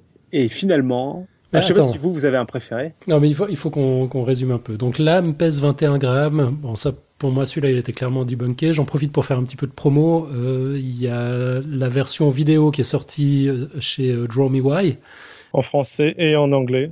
Ouais. Donc, ouais, je pense pas que ça puisse être celui-là. Enfin, ouais, bien sûr, on a envie de croire à cette histoire d'âme, mais le, le fait qu'elle pèse 21 grammes, je pense que c'est définitivement démonté. Oui, oui. Non, mais en fait, so- soyons clairs, ils sont tous à peu près démontés, ou du moins, ils n'ont pas de sens. C'était plus de dire, ah, on est un peu soit frustré, soit on aimerait y croire, quoi. Ouais, c'est ça, ouais. C'était, mais ils sont, ils sont tous clairement débunkés. hein. Ouais, ouais.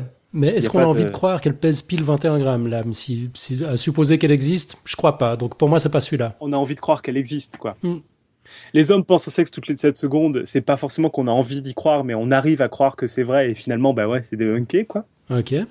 L'homme utilise 10% de son cerveau, c'est une façon de se flatter l'ego qui fait qu'on on n'aime pas se dire que c'est pas forcément vrai. Mais en fait, la- au quiz, on a vu que c'était pas forcément faux non plus, on n'en sait surtout pas grand chose. Mhm. Et lorsque les femmes vivent ensemble, elles synchronisent leurs règles. Enfin, moi, je sais que j'ai beaucoup entendu parler de ça, pareil, donc pour le coup, j'ai pas pu l'expérimenter. Et il est dangereux de nager par les piranhas, qui finalement est notre lauréat. Euh, perso, j'essaierai pas en fait, malgré le fait que ça a été débunké. Eh ben, bravo, et servir la science, euh, la joie, tout ça. Non, franchement, tu, je suis un peu déçu. Toi, hein. tu plongerais dans un bain de piranha comme ça, quoi, à l'aveugle. Euh, écoute, à, à 20 000 km de la moindre possibilité que ça m'arrive, j'ai envie de me dire très courageusement oui, oui, bien sûr, pas de souci. Euh, maintenant, au bord de l'eau avec des piranhas affamés, je sais pas. Justement, Alan, on t'a- parlé de ce voyage en Amazonie qu'on voulait enfin voilà, c'est exactement ça sur les piranhas. C'est ouais, tu l'as débunké, d'accord, mais moi je plongerai pas quand même dans le doute. voilà. Bon, et donc c'est un rappel aussi qu'on a fait plein de quiz cette année. Alan en fait a fait pratiquement que ça, et donc euh, faut pas hésiter à aller les consulter. Il y a plein de choses intéressantes dessus. C'est vrai. D'ailleurs, ton prochain award porte sur mes quiz, c'est ça? C'est ça. C'est le word du quiz d'Alan qui était vrai en fait. Et Mhm. ben, il y en a pas parce qu'il y a, il y a pas assez de candidats quoi. Mais quelle, quelle mauvaise foi. Il y en avait tout plein. Donc on est bien d'accord, il y en a aucun. Si, les épices ont un fort pouvoir antibactérien, et la tartine tombe toujours du côté beurré. C'est vrai qu'il y a des infos de temps en temps, personne veut y croire. Personne n'y croit. Ouais, vous êtes dur. Bon, prochain award. Prochain award, le award de la série télé dont on a envie de croire que c'est scientifiquement plausible, mais en fait, en réfléchissant deux secondes, non. Ah, alors. Sont sélectionnés Doctor Who, donc c'est un mec qui voyage à travers le temps et l'espace dans une cabine téléphonique. Ça, c'est totalement plausible. Donc ça peut pas être ça, ok Numbers, parce que j'ai clairement une dent contre Numbers. Mhm, Doctor House, Ok. donc le docteur qui prévoit les maladies. Fringe, où il y a euh, deux, trois, quatre univers parallèles, ça dépend quelle saison vous regardez. Et Breaking Bad, euh, un prof de chimie euh, qui décide de dealer de la drogue finalement. Ouais, pour arrondir ses fins de mois alors qu'il est mourant, c'est ça? C'est ça. Ouais, ok. Il est mourant pendant 5 ou 6 ans, je crois. Bon, moi, tout ce que je sais, c'est que ça peut pas être Doctor Who, parce que tout ce qui est dit dans Doctor Who est vrai. T'es t'es de mauvaise foi, il y a des moments où il est pas mourant et puis il redevient mourant Ah. après. Et donc, euh, le lauréat, ouais, et Fringe. Fringe a un côté comme dans X-Files où on a envie de croire que c'est plausible scientifiquement, et puis après on se pose deux secondes, on se dit non, quoi. Ouais, en même temps, c'est vraiment le royaume de la pseudo-science, Fringe. Il y, a- il y a rien, mais strictement rien de scientifique là-dedans. Bah, Il y a une approche où ils, arrivent à t'avoir pendant l'épisode, et puis après tu te poses une minute et tu te dis mais non, quoi. Non? Euh, ouais, bon, je suis un petit peu fâché contre Fringe parce que j'ai trouvé la dernière saison complètement pourrie. Du coup, je suis pas, je suis pas le bon interlocuteur. Mais c'est vrai qu'il y, a- il y a quelques fois, j'ai eu un peu, un peu envie d'y croire. Jamais regardé. Ah, faut quand même regarder un peu. Toutes ces séries sont sympas, hein, si vous avez envie euh, de regarder quelque chose. Avec une petite préférence pour Doctor Who, c'est ça, euh, Alan? À peine. Alors, le Ward du truc qui a fait un kilomètre en un an, mais dont on est super fier. Sont sélectionnés la limace de mon jardin, Ok. le caillou avec lequel j'ai fait des ricochets cet été, ou Mhm. Curiosity. Euh, le caillou avec lequel t'as fait des ricochets cet été, je pense pas qu'il ait fait un kilomètre. Si, parce qu'il a été ramené sur le bord, d'autres gens l'ont lancé, et au fur et à mesure, sur un an, euh, ça va vite. hein. Ah, tu crois? Ok. La limace. euh, La limace, j'ai entendu dire qu'elle a été disqualifiée, c'est ça? Ah non, non, elle, elle a fait qu'un kilomètre, elle était pas en forme cette année, quoi. Ok, pauvre bête. Bah, du coup, de toute façon, on va pas être fier d'une limace ou d'un caillou, on est plutôt fier de Curiosity. Ouais, j'avoue. Mais euh, c'est une façon de rappeler que Curiosity est une grosse bestiole qui va hyper lentement, quoi. Donc pour info, la limace, j'ai vu regarder sa vitesse, elle va 17 fois plus vite que Curiosity. Hein. Ok. Bon, Curiosity, elle a quand même fait, euh, elle a quand même fait euh, sa petite distance avant de commencer à se balader Ouais, sur voilà, Mars. c'est ça. Hmm. Mais une fois sur Mars, en fait, c'est un appareil qui va très très lentement, quoi. Et qui du coup s'éloigne très peu de l'endroit où il a atterri. C'est pour ça que c'est assez stratégique de le faire atterrir au bon endroit. Ouais, absolument. Ok. T'as encore des awards? Bah ouais, j'en ai plein. Alors, Le Bon. Ward du premier déchet à avoir quitté le système solaire pour la 15e fois de- selon les médias. les sélectionnés? Sont sélectionnés Curiosity, Mhm. Voyageur 1, La Lumière ou la comète Ison. Donc là, on a beaucoup d'éliminés, à savoir que Curiosity a pas quitté le système solaire. Voilà. La Lumière a quitté le système solaire une bonne quinzaine de fois, donc elle, elle est restée sélectionnée. Ison n'a pas quitté une quinzaine de fois le système solaire, je pense. La lumière a quitté le système solaire? Bah ouais, la Lumière, elle se balade comme elle veut. Ça lui Bah arrive. mais enfin, il y a toujours de la lumière dans le système solaire, donc non, ça C'est marche ça. pas. Hmm. Bon, bref, le lauréat est Voyageur 1, parce que là, a priori, c'est officiel, on le redira plus une fois de plus. Ça y est, il a quitté le système solaire. Ah, tu crois vraiment qu'on le redira plus? Moi, je suis sûr qu'on va encore. Tu crois qu'on le redira? Ouais, ouais. Ah, Moi, je pensais, je pensais que là, c'était à peu près définitif, quoi. Ah, les paris sont ouverts. Bon, en tout cas, c'est quand même quelque chose, quoi. C'est notre premier détritus hors système solaire. Mm. Donc c'est pas mal, parce que je crois que maintenant, euh, Voyageur 1 est plus capable de rien du tout, là. Bah, si, il continue de faire bip bip. Je crois, mais il peut plus prendre d'image ni rien. Bon, enfin voilà. Alors ça, c'est le ward pour faire plaisir à Alan, sinon j'avais pas le droit de faire mes awards. Le ward du personnage de fiction qui a eu 50 ans, mais en fait est mort 12 fois et s'est réincarné autant de fois moins 1, ce qui, fait la- ce qui en fait la meilleure idée pour changer de comédien de l'histoire des séries télé. Je vois pas du tout ce que ça peut être. sont sélectionnés numéro 2 dans Le Prisonnier, qui changeait, euh, c'était un personnage qui changeait à chaque épisode. Grissom dans Les Experts, qui a changé à la saison 8, je crois. Les Daleks, où euh, on en voit un sacré nombre, a priori c'est jamais les mêmes. C'est les méchants de Doctor Who ou Doctor Who. Le lauréat Le lauréat est Doctor Who. Ok. Tu te fais engueuler dans la chatroom hein, Par qui? Par Jeff, Pourquoi? Qui s'indigne de ce qu'on puisse considérer Voyager 1 comme un détritus. Bah, je suis désolé, on envoie un truc, une boîte de conserve dans l'espace, c'est c'est le premier truc qui va rester à stagner euh, dans l'espace hors, hors système solaire. Après, c'est pas un détritus, il a fait des choses, mais on est. mais bon, c'est vrai que c'est méchant, désolé. Ouais, tu te fais engueuler par Mantine aussi, qui dit que le numéro 2 du prisonnier s'est fait exprès, bon sang. Mais oui, je sais que c'est fait exprès, mais reste que c'est une bonne idée pour changer de comédien. C'est vrai. Et puis il fallait un autre personnage qui change à chaque fois, donc bon, Bon, donc, Doctor Who, c'était même pas la peine de jouer, de toute façon, Doctor Who gagne à tous les coups. c'est ça. Next Le ward un peu polémique, c'est le ward de l'ouvrage qui donne la réponse aux plus grandes questions de l'humanité et qui est plus que jamais d'actualité. Ok. Les sélectionnés sont la Bible, le Mhm. Coran, Mhm. le guide du voyageur intergalactique ou le vrai visage de Dieu de Raël. Euh, Il n'y a qu'une réponse possible pour moi. Voilà, c'est le guide du voyageur intergalactique Voilà, et la réponse est ton âge. Ouais, je, je vois pas ce qu'il y a de, de polémique là-dedans. C'est ça. On peut passer à la suivante. Next. Qui euh, est tout autant polémique, là on est dans les awards, enfin quoi que non, il n'y a rien de polémique, c'est plutôt une bonne nouvelle en plus. C'est le award de l'homosexuel qui a eu besoin d'inventer l'informatique pour avoir droit 59 ans après sa mort d'aimer les hommes dans son pays. voilà. Donc, les sélectionnés sont Simon Levé, Turing, Alan Turing ou Johan Rougarden. Roughgarden. Roughgarden. Et le lauréat est... Alan Turing. Alors, tu peux peut-être nous en dire un peu plus, Alan, sur cette news qui est toute fraîche, là? Sur, sur, euh, Alan Turing?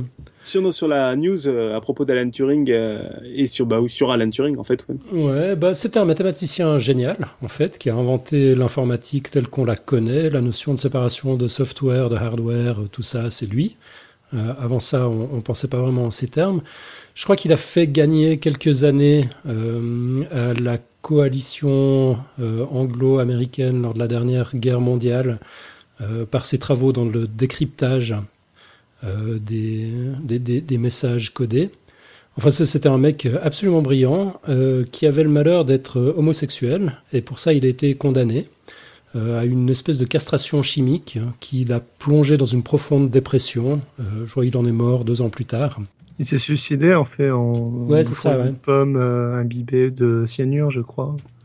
Je crois que ça c'est plus ou moins un mythe. Hein. Ouais, je sais pas ce qui tient du mythe ou de la, de la réalité. Il semble pas que ce soit un, mais Ok. je me trompe peut-être. Euh, mais enfin bref, bah, tout ça a laissé un goût un peu, un peu amer euh, à, à passablement de personnes qui se sont mises à, à militer pour sa réhabilitation. Donc Gordon Brown a présenté, le, le Premier ministre britannique de l'époque a présenté ses excuses, les excuses au nom euh, du, du gouvernement et de l'État britannique. euh, pour, euh, ce qui est, pour le sort qu'a dû subir euh, Alan Turing à l'époque. Et puis euh, juste là, récemment, ça, ça doit faire une semaine ou deux, euh, la, la couronne britannique a gracié euh, à titre posthume Alan Turing. Donc ça veut dire qu'on lui, on lui reproche plus rien, en gros. Euh, c'est une manière de revenir complètement sur, sur, sur cette Mais par contre, ils, ils ont gracié que Alan Turing et pas tous les homosexuels qui ont eu le droit à la même chose que lui. ouais, bon, mais c'est un début. ouais, c'est ça.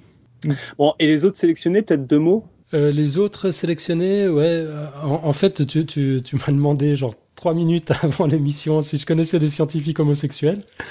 Euh, puis il y a que deux noms qui me sont venus à l'esprit, c'est euh, Simon Levaille, qui est un biologiste américain, ouvertement gay, qui a travaillé sur, enfin non, tiens, je sais même plus s'il est, biologiste ou si c'est un neuroscientifique.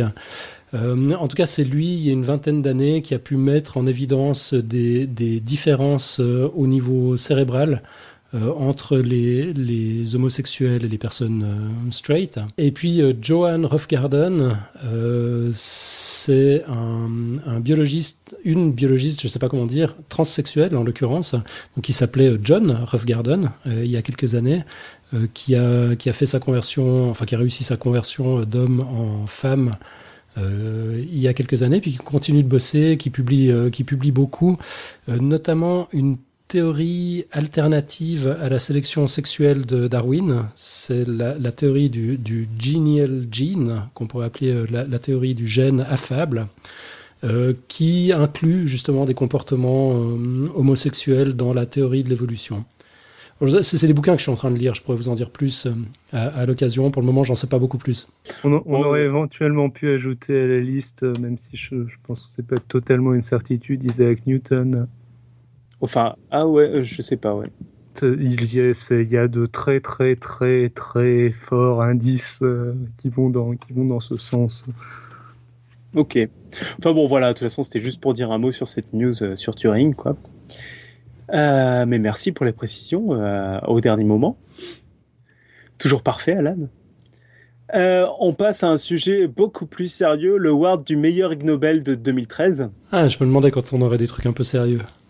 Alors, sont sélectionnés en psychologie au laboratoire interuniversitaire de psychologie de Grenoble pour son étude intitulée Beauty is in the, is in the eye of the beer holder, la beauté est dans les yeux du buveur de bière, Mhm. qui démontre que les gens qui croient être sous croient aussi être séduisants. Excellent. Sinon, le l'Ig Nobel de la paix, conjointement, conjointement remis au président de la Biélorussie, Alexandre Loukachenko, qui a déclaré illégal d'applaudir en public à la police biélorusse pour avoir arrêté un manchot ayant enfreint cette loi. Ok. En physique, à une équipe de chercheurs italiens, français, russes, suisses et britanniques qui ont montré que certaines personnes seraient physiquement capables de, sou- de courir à- sur la surface d'un étang si celui-ci était sur la Lune. Voilà. J'aime bien ces recherches absolument indispensables qui font avancer la science. Ou Ligue Nobel de probabilité à une équipe anglaise qui a démontré que plus la vache est, plus une vache est restée couchée, plus la probabilité qu'elle se relève augmente. De plus, ils ont démontré que lorsqu'une vache était debout, il est presque impossible de prédire facilement le moment où elle allait se coucher. Ah, mais ça, t'en avais parlé dans notre crossover. J'en avais parlé et donc c'est pour ça que j'ai choisi dictorialement ce lauréat euh, de probabilité. D'accord, merveilleux. Mais je pense qu'ils valent tous le coup. Dac. Euh, on enchaîne? Ouais, allons-y. Euh, bah, Je crois que c'est le dernier award, hein, si je dis pas de bêtises. Ok. C'est l'award de la communication scientifique la plus moisie dans un média officiel. Ok. Alors attention parce que là, on a vraiment du lourd. Donc les sélectionnés sont le Nouvel Ops pour sa une sur les souris OGM de Serralini. Alors c'est 2012, ok, mais on parle de ce qu'on veut et puis on en parle sans arrêt depuis. Et la publication originale de ce cher Gilles Eric vient seulement d'être retirée de la publication par son éditeur. Ouais, donc c'est quand même une news de 2013. Ok, Voilà. donc ça c'est le premier sélectionné. Sinon, on a Pujadas sur Mhm. France 2 pour son annonce du chaînon manquant qui remet en question l'évolution, le colo, le C'est la cante. ah, le C'est la cante. je vais y arriver. Mhm. Un plongeon dans l'océan, mais un plongeon dans le passé aussi, dans notre passé de vertébrés. Des scientifiques ont pu approcher de très près un poisson mythique, le sélacanthe. Il n'en resterait qu'un millier dans les océans. Il s'agit d'un contemporain des dinosaures et il pourrait être, je vous le disais, un chaînon manquant de l'évolution. Magnifique, Pujadas, toujours fidèle à lui-même. Toujours bien. Ah. Justement, le sélectionné suivant est Pujadas sur Ah. France 2 pour son annonce du chaînon manquant qui remet en question l'évolution, l'ethné... euh, ben, je vais pas y arriver. Ouais. L'Éthéognathus. En- en- encore un chaînon manquant qui remet en question l'évolution. Pujadas, merveilleux. Mais avant cela, ces grandes questions éternelles, d'où venons-nous? Qui sont nos ancêtres? L'homme descend du singe, la cause est entendue, mais au-delà, quel a été son chemin et celui des vertébrés? Regardez cette image, les scientifiques ont mis au jour notre plus vieil ancêtre connu à ce jour. C'est un petit poisson préhistorique de 20 cm et cela remet en cause toute la chaîne de l'évolution. Voici pourquoi David Lefort, Mathieu Drejoux. Trop fort. hein. Je- je Ouais, sais pas si- merveilleux. Je sais pas si vous avez remarqué comment Pujadas prononce les scientifiques. On le réécoute un petit coup? Les scientifiques, Encore? Les scientifiques Les scientifiques. C'est ce qu'on appelle un, un acte manqué. hein. ouais, plutôt réussi en l'occurrence. Et le dernier sélectionné, c'est Christophe Ungar le 8 octobre sur RTS TV, la TV suisse, pour sa couverture de la remise du Nobel de physique à François Egert et Peter Higgs pour la découverte du boson. Ah, on l'écoute, ça c'est encore un grand moment de communication scientifique sur un média national. Ces particules vertes sont au cœur de la plus prestigieuse récompense scientifique. Ce sont des bosons de Higgs. Higgs parce que découvert en théorie en 1964 déjà par trois jeunes physiciens, Peter Higgs, Robert Brout et François Englert. Le CERN n'avait que 10 ans quand ces trois théoriciens ont prédit l'existence d'une particule pour expliquer l'une des forces fondamentales qui gouvernent notre univers, la force de gravité. Selon les équations de ces trois physiciens, ce sont les bosons de Higgs qui permettent aux objets d'avoir un poids. Le boson de Higgs est d'ailleurs très vite surnommé particule de Dieu, car son existence permet d'expliquer la construction de l'univers, du Big Bang jusqu'à notre propre existence. En 1964, la technologie n'est cependant pas encore au point pour observer cette particule bien plus petite qu'un atome. Il a fallu attendre la construction au CERN du LHC, le plus grand et puissant accélérateur de particules au monde, pour que la théorie devienne réalité. Merveilleux. Le lauréat, le lauréat est euh, justement Christophe Ungar, et donc je vais te laisser nous, préciser un peu euh, tout ce qu'il a pu dire de merveilleux en fait. Bah, en fait, chaque phrase qu'il dit est une connerie, mais c'est- vraiment impressionnant. Alors, il y a, un blogueur qui s'est amusé euh, à, faire une analyse de texte. C'est Adriano Brigante. Euh, je mettrai le lien dans les notes de l'émission. Son blog s'appelle blog.aydre.com. Euh, alors, il commence, enfin, il décortique tout ça par le menu. Il commence par l'apéritif. Donc il, reprend une phrase de, Christophe Ungar qui dit euh, Ils ont prédit l'existence d'une particule pour expliquer l'une des forces fondamentales qui gouvernent notre univers, la force de gravité. Bah, D'entrée de jeu, ça commence très mal, puisque le boson de Higgs n'a aucun rapport avec la gravitation. Euh, Mathieu nous en avait parlé quand il nous avait présenté le, le sujet lors de la centième. Euh, C'est une erreur qui provient d'une vision newtonienne, d'une gravitation liée directement à la masse. Euh, mais récemment, entre guillemets, nous précise Adriano dans son billet, Einstein a légèrement fait avancer les choses. Donc c'était quand même en, en 1915. Je pense que Ungar aurait eu le temps de se mettre à jour. Euh, par contre, le boson de Higgs intervient dans l'interaction électromagnétique et dans l'interaction nucléaire faible, deux autres forces fondamentales dont le journaliste ne dit pas un mot. Il y en a pourtant que quatre, mais sans doute est-ce déjà trop pour lui, au point qu'il s'y perde. Il aurait été plus juste de dire Higgs, Brute et Englert ont prédit l'existence d'une particule, le reste est à jeter.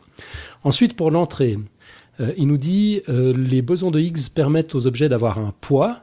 Bah, attention, euh, ce n'est pas le boson de Higgs qui donne un poids aux choses, c'est la gravitation qui n'a aucun rapport avec le boson de Higgs, comme on vient de le voir.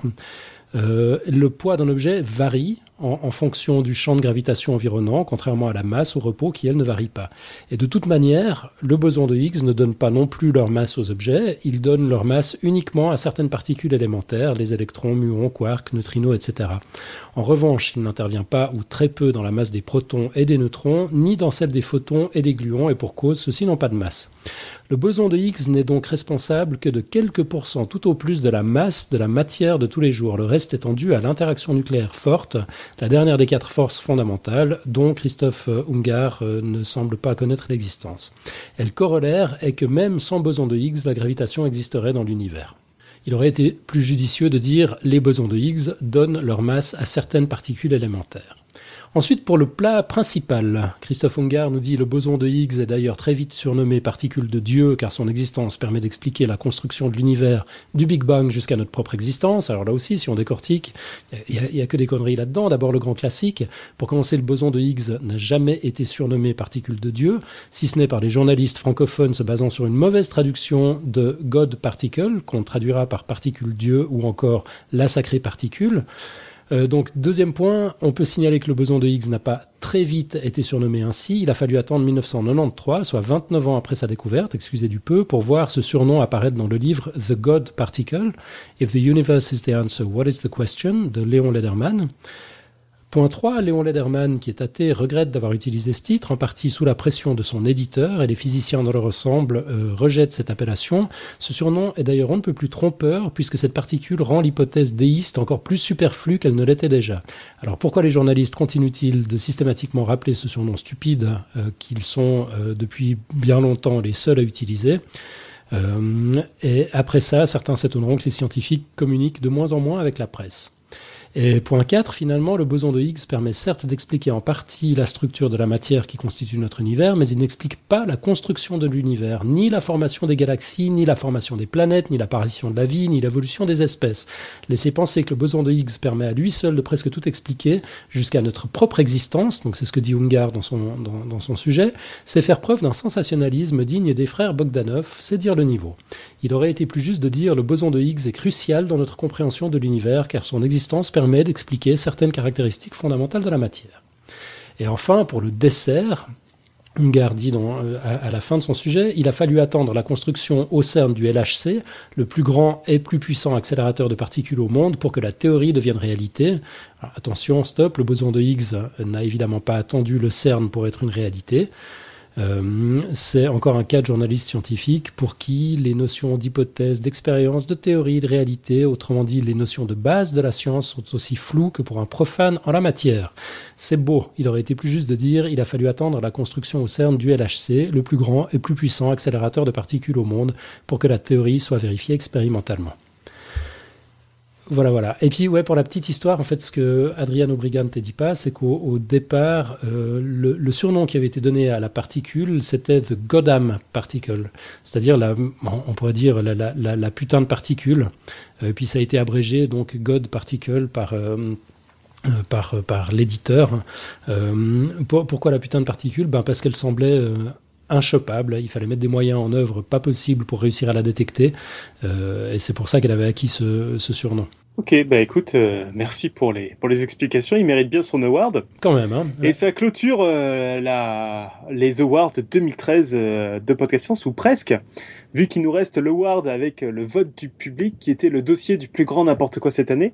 Alan, toi qui as fait le décompte en toute objectivité. En, en, en absolue objectivité, ouais. Euh, bah c'est Eddie Lamar qui l'a remporté haut la main. Ah, ben merveilleux. Ouais, avec je sais plus combien de votes contre je sais plus combien. Mais plus. Mais c'est incontestable, ouais. C'est incontestable. Très bien, ben voilà, ben je vous invite à aller revoir euh, Eddie Lamar. Il est, il est candidat pour, euh, pour l'anthologie des blogs 2000 2013, alors. Ah, excellent. Il sera jamais sélectionné, mais bon. Dans, dans les Euh. meilleurs billets de science, de Nicotube pour Podcast Science, t'as mis ça. C'est ça. Bravo. Ça te dérange? Non, non. Il, est- il était bien, cette. euh, Oui, mais c'est pas de la science. quoi. Oh non, c'est pas de la science. Moi, j'ai- enfin, bon. euh, Euh, ben voilà, en tout cas, ça clôture ces awards-là. Donc, euh, c'était notre façon à nous de célébrer un peu la fin de l'année et puis de, de sélectionner quelques trucs. Ouais, très sympa. ouais. Je suis fan de ta nouvelle rubrique. Je pense qu'il faut qu'on la maintienne, qu'on fasse ça chaque année. Peut-être plus préparé la prochaine fois, mais. Ouais, préparer genre au moins trois heures avant l'émission. ouais. Ouais, voilà, Mhm. c'était quasiment le cas. Ouais. Voilà. Good. Bon, on va, on va revenir sur les messages d'auditeurs. Je Alors, suis, je suis en train de finir mon scientifique. Hein. tu finis ton scientificat, t'es en train de le dessiner. Merveilleux. Euh, les messages d'auditeurs. Bah, D'avance, mes excuses à Mika, à Avalon, à Alma Moka, Pien Pien, David Loureiro, David Durand, Quiritude, Alexis, euh, Pascal Metz, dont tout ou partie des messages a été zappé, parce qu'on voulait pas non plus faire une émission de 4 heures. Euh, mais on a tout lu, ça nous a fait bien plaisir. Merci beaucoup les amis. Alors d'abord quelques commentaires sur les émissions précédentes. On va commencer avec l'émission 152 dans le cerveau. On a une réponse de Pien Pien ou Pian Pian, je sais pas comment ça se prononce. J'irais bien bien, moi, mais je me trompe peut-être. Euh, euh, comment est-ce qu'on, comment est-ce que l'on peut faire autrement? Troll on. La solution de donner le premier enfant de chaque couple à la science, je l'ai déjà proposé et bizarrement, ça en dérange certains. Pourtant, ça permettait aussi de réguler un peu la population mondiale. Troll off. Les tests sur les animaux sont hyper réglementés. Clara parlait des papiers pour les humains. Je fais partie de, partie de certaines de ces études et c'est bien moins regardant pour ces simples tests de neuro que ce que l'on peut demander pour la même chose chez la souris. Et l'on doit rédiger des dossiers sur les conditions de stockage, puis les manipulations, estimer le nombre d'animaux nécessaires à une étude pour obtenir un résultat quali- qualificatif, qua- quantitatif, etc.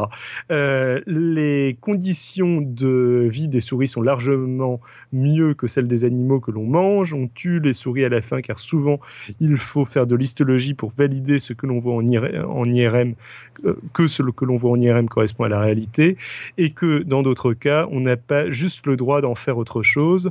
On ne peut pas se risquer à en laisser sortir au risque qu'elles se reproduisent, alors que ce sont bien des souris génétiquement modifiées. La seule possibilité serait d'arrêter de faire ce type de recherche, mais dans 50 ans, quand on aura notre traitement pour Alzheimer, on sera bien content d'avoir des gens qui sacrifient ces milliers de souris. Voilà, un message en réaction à l'épisode 153, c'était le freestyle avec Billy, Euh, c'est Mika cette fois qui nous dit « Sympa les, les formats originaux de messages, je vais voir pour penser à un format original. Y a-t-il une page avec le best-of ?» Bah, là je peux répondre, on vient de le voir avec Nicotube, il y en aura une dans 10 ou 20 ans. Euh, le message continue, il est vrai qu'on apprécierait, apprendrait mieux les maths si on avait du concret en face. Par exemple, lorsque l'on programme certains jeux, on a besoin de faire un peu de calcul de géométrie, détection de collision, déplacement de map en fonction d'une trajectoire d'un personnage. En parlant de science, j'ai beaucoup aimé la saison 1 de Fringe, car à chaque fois qu'ils parlaient d'un événement impossible d'un point de vue logique, ils expliquaient qu'en théorie si, et que c'était les fringes, sciences alternatives, téléportation, passage à travers la matière. Pour la citation de Billy, on n'a pas inventé l'ampoule en cherchant à améliorer la bougie, ça me fait penser à celle de Henry Ford. Si j'avais demandé à mes clients ce qu'ils voulaient, ils m'auraient répondu un cheval plus rapide. Et je tente un message original. Alors on trouve ça sur mkframework.com slash podcastscience. Je copie le lien dans la chatroom. C'est un message extrêmement sympa. Euh, euh, en fait, il, fait défiler un, message. Je, je sais même pas comment il a fait ça en HTML5, je pense. C'est très cool. Donc euh, voilà, vous trouverez le, lien dans les notes de l'émission. Ça vaut la peine de cliquer dessus un petit coup. Sinon, on a un message de GPIF. David Bonjour, une petite précision concernant l'épisode 153. À 1h, 14 minutes et 40 secondes et quelques millisecondes, mais là on chipote, il a été dit par Nico, et oui je dénonce, que les satellites ne vont pas à la même vitesse, venant de préciser qu'elles sont à la même altitude, au moins dans le film. Or, justement, les trois lois de Kepler, et plus précisément la deuxième et la troisième, précisent qu'à la même altitude, les objets en orbite ont la même période, troisième loi, et donc la même vitesse, seconde loi. Réciproquement, s'ils ont une vitesse différente, ils ont une orbite différente, ce qui est effectivement le cas dans la réalité. Après, je dois avouer de ne pas avoir vu le film, et je me base uniquement sur votre discussion. J'espère, avec ce court erratum, avoir servi la science. Avec joie, cela va de soi. Et encore merci pour votre podcast. PS, pour dissiper tout doute, on dit j'ai pif mais je ne suis pas sectaire, j'accepte toute prononciation. Euh, donc, bah, je, moi, j'ai pas vu le film non plus. Alors, donc, euh, euh, en effet, s'ils sont à la même altitude, ils vont pas à la même vitesse. Le, ils, ont, ils vont à la même vitesse. Ce que je disais, c'est que déjà, ils devaient pas, ils devaient pas être à la même altitude. C'est pas normal qu'ils étaient à la même altitude. Et ensuite, certes, ils ont la même vitesse, mais encore faut-il qu'ils soient exactement sur la même orbite pour que la vitesse relative de l'un par rapport à l'autre soit nulle. Sinon, euh, bah, ils ont quand même un, ils ont quand même un déplacement l'un par rapport à l'autre. En gros, si je fais un cercle autour du, du- d'un ballon, euh, si je fais, si je mets deux cerceaux autour d'un ballon pour qu'ils soient euh, confondus, il faut vraiment qu'ils soient euh, confondus, quoi. je suis pas du tout clair. Non, mais c'est pas non, grave. ce, que, ce que tu veux dire, c'est qu'une petite différence d'altitude peut inclure Non, une non, grande non, non, différence c'est pas de ça. vitesse. Non, non. c'est ça En gardant exactement la même altitude, tu imagines que ton orbite c'est un cerceau, même si c'est pas rond, euh, c'est pas un cercle, on va dire que c'est un cerceau. Euh, autour de ton de ton ballon, tu peux mettre ton cerceau un peu n'importe comment. Ouais, d'accord. Et le seul truc que tu as sur le, le satellite, c'est qu'il va être sur un cerceau. Après, rien ne t'impose que les deux satellites à la même altitude soient exactement sur le même cerceau. Donc, ils vont pas forcément exactement. euh, Enfin, ils vont à la même vitesse absolue, mais ils vont pas forcément à la même vitesse en direction, etc. Oui, on peut imaginer deux cercles euh, enfin, perpendiculaires euh, l'un à l'autre Ouais, voilà. qui se croisent euh, et qui vont s'éloigner à certains moments et se rapprocher à d'autres. Mais en effet, par contre, à la même altitude, c'est la même vitesse absolue, quoi. Bah, merci Gpif de la précision. Sur les épisodes 152 et 153, on a un message de Blast qui m'a fait bien plaisir, qui nous dit Salut Alan, quelques petits trucs en vrac. J'ai bien aimé le podcast 152 sur le cerveau, même si je dois reconnaître que je n'ai pas tout compris. Peut-être le thème était-il trop vaste ou devait passer par beaucoup de préambules avant de plonger dans le cœur du sujet. Peut-être étais-je un peu moins attentif qu'à l'habitude, ou que Clara s'est parfois un peu perdue dans ses notes. Mais sa passion pour le sujet l'a emporté aisément sur tout le reste, et c'est un bon moment que j'ai passé. Et quand je me repasserai sans aucun doute, et que je me repasserai sans aucun doute, dès la publication du dossier afin de fixer euh, un peu cette masse de connaissances. Le numéro Freestyle 153 que je viens d'écouter était un festival de bonne humeur qui m'a tenu tard dans la nuit et que j'ai terminé dans les bouchons ce matin. Finalement, depuis que j'écoute des podcasts, les bouchons ne me dérangent plus guère, ils sont même parfois trop courts. Bon son, bon rythme, bonne humeur, d'excellents extraits choisis de l'after, vraiment une chouette émission que j'utiliserai certainement comme référence pour faire connaître le podcast à mon entourage. Un grand merci à tous, notamment à Billy qui m'a touché par son enthousiasme pour son métier d'enseignante et l'intelligence avec laquelle elle endosse cette responsabilité afin que les générations suivantes puissent, à leur tour, nous dire pourquoi ils kiffent la science. Au sujet de la franchise postale pour les messages en braille, je suis assez étonné d'apprendre qu'un sécogramme n'avait pas pu passer la frontière suisse, car je fais partie d'une association belge qui réalise des livres audio pour les handicapés de la vue et utilise la franchise postale pour ces échanges. De fait, nous correspondons aussi, nous correspondons aussi avec certains de nos membres qui sont situés hors frontières, en France, en Espagne, au Maroc.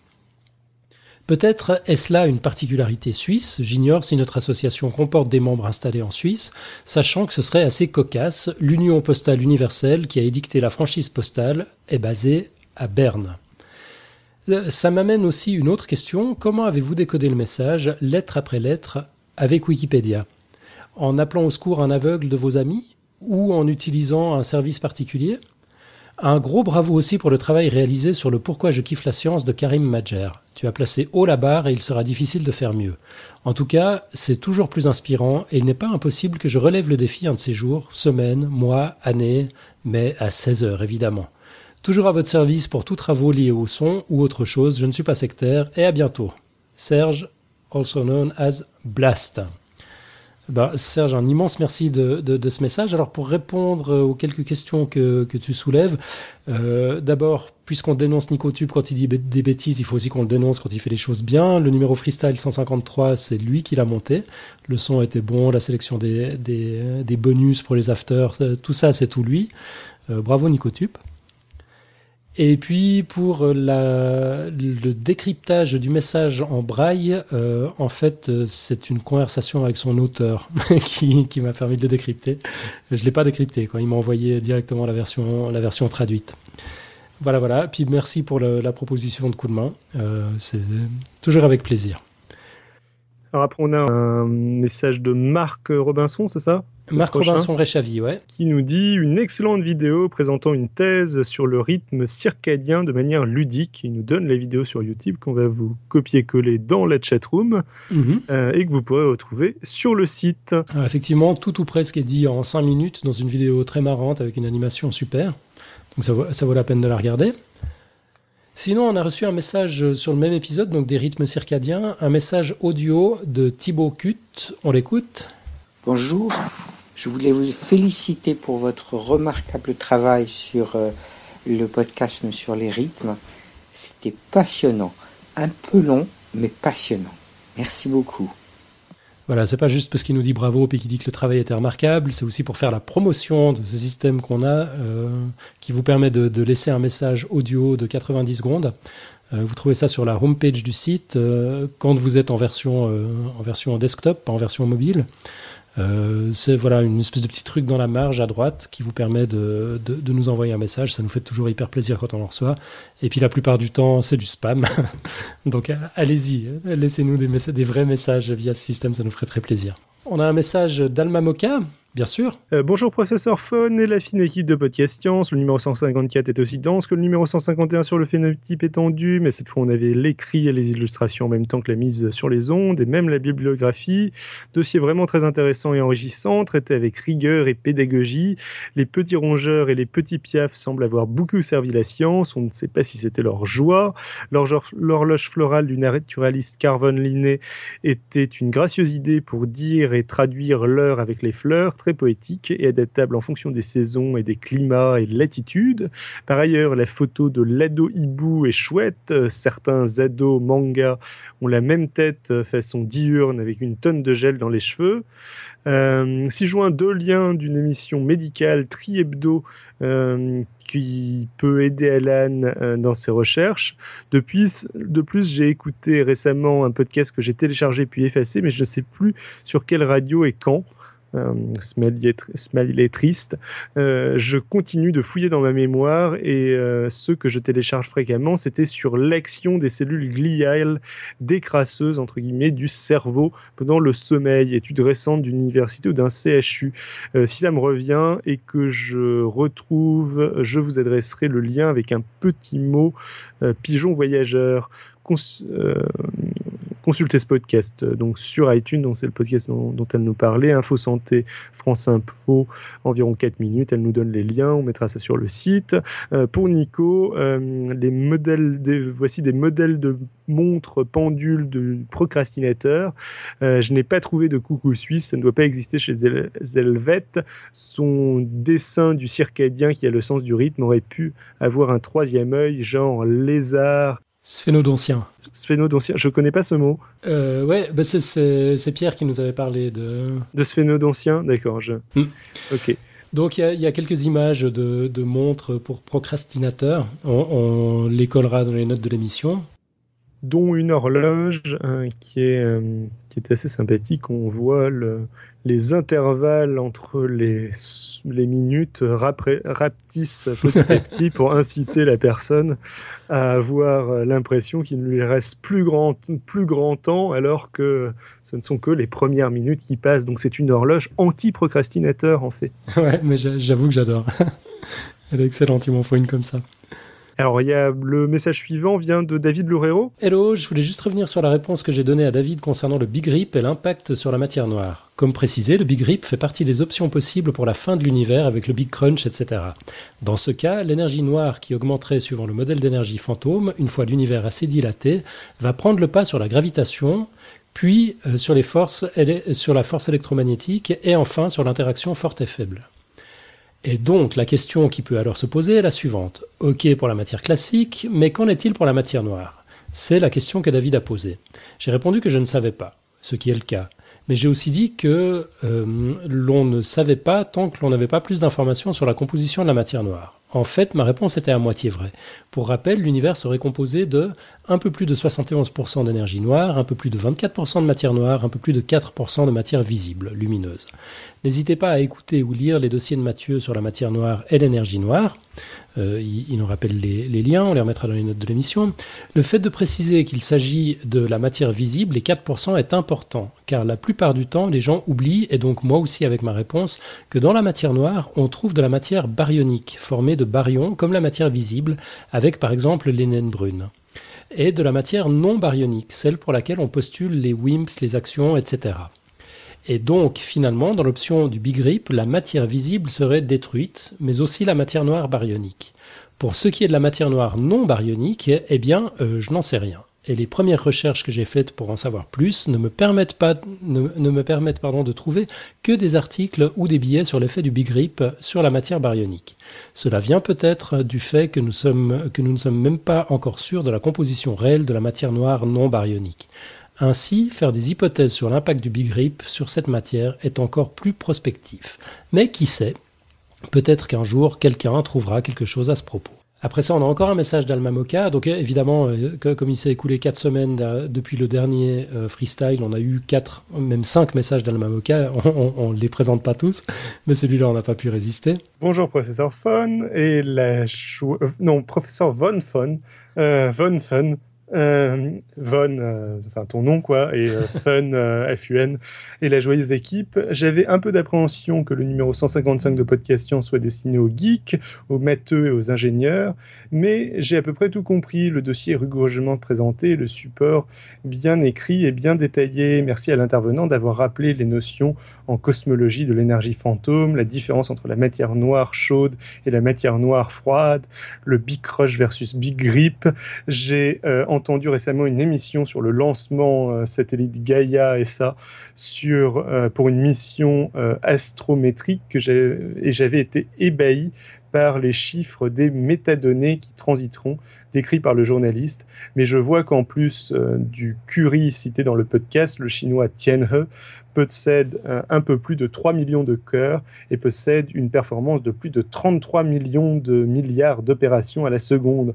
Beaucoup trop astronomique pour moi. Mais bravo pour les chercheurs. Pour ma part, j'en resterai au simulateur de calcul d'impôts de près de chez mon banquier au simulateur IKEA pour aménager ma cuisine ou au simulateur Castorama pour concrétiser un projet de décoration. Ce sera plus dans mes cordes.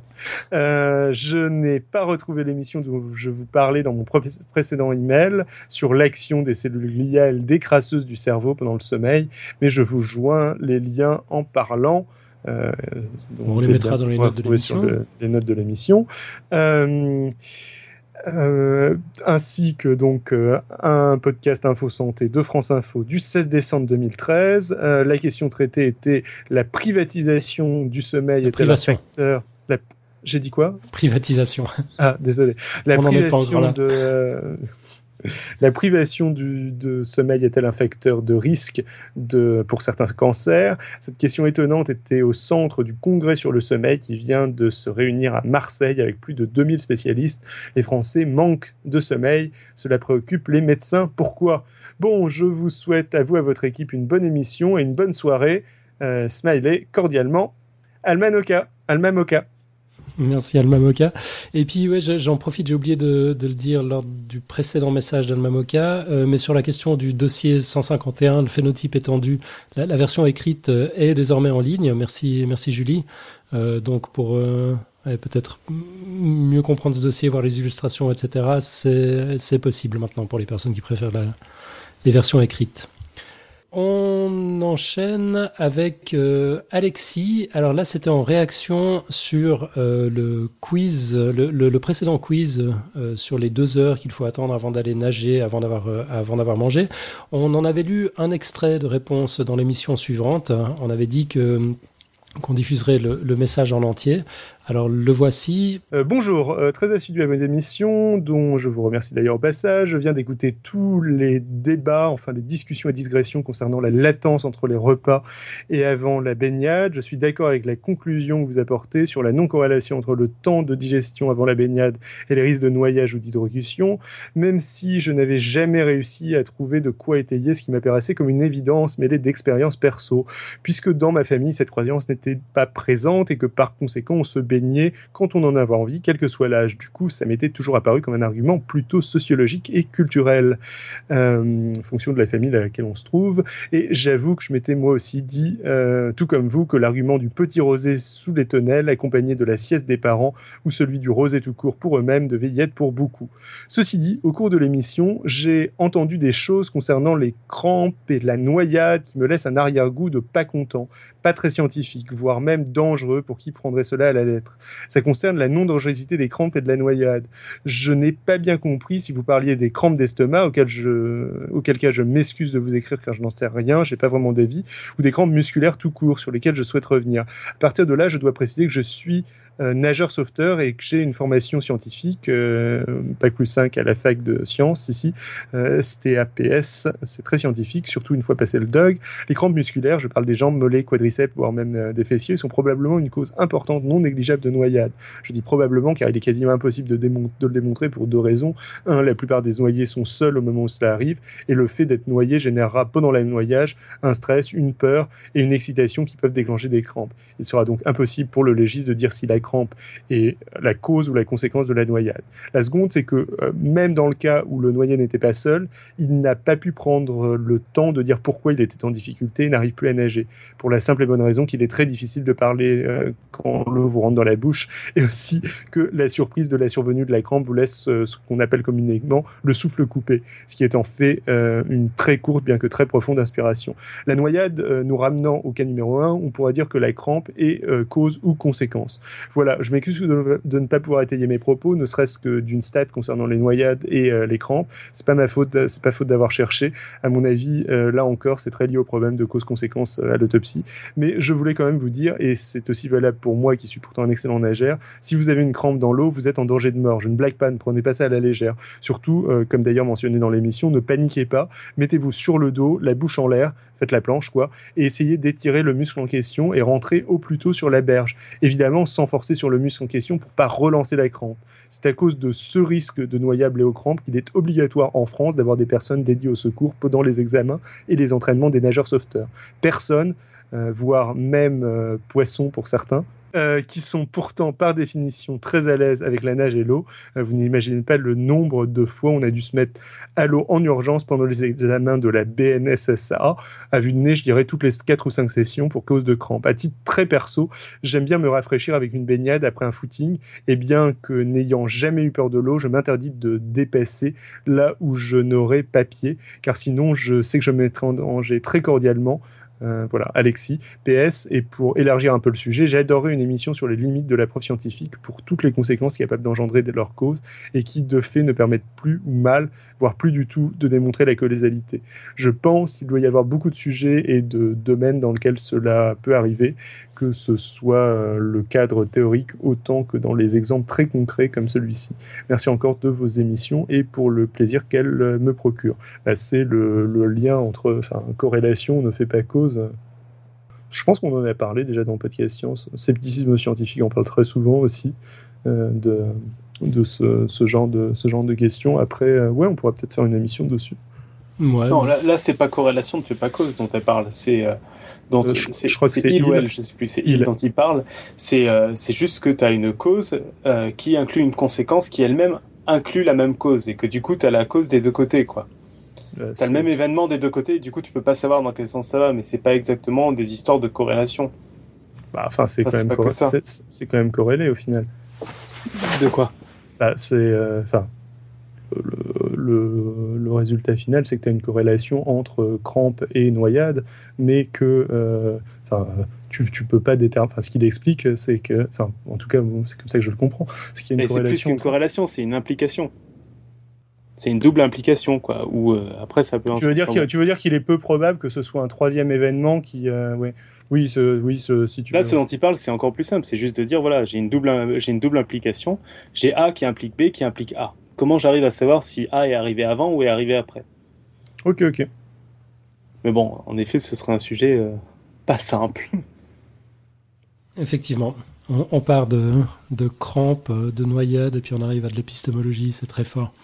T- Toujours sur le même sujet, on a VE qui, hum, qui donc a repris un passage euh, de, de, de ma diatribe euh, où je disais une crampe d'estomac, ce serait un peu comme, je ne sais pas, une subite surdité des paupières, un cancer de l'imprimante, un paillasson qui démange, bref, un symptôme qui se manifeste dans l'endroit le plus improbable qui soit. VE nous dit, pas d'accord, la paroi de l'estomac contient des muscles. Alors je, je m'étais juré de creuser ce truc-là, euh, voir si on peut ou pas avoir des crampes de l'estomac. Donc on sait qu'on peut avoir des crampes des, des mollets, c'est les plus courantes.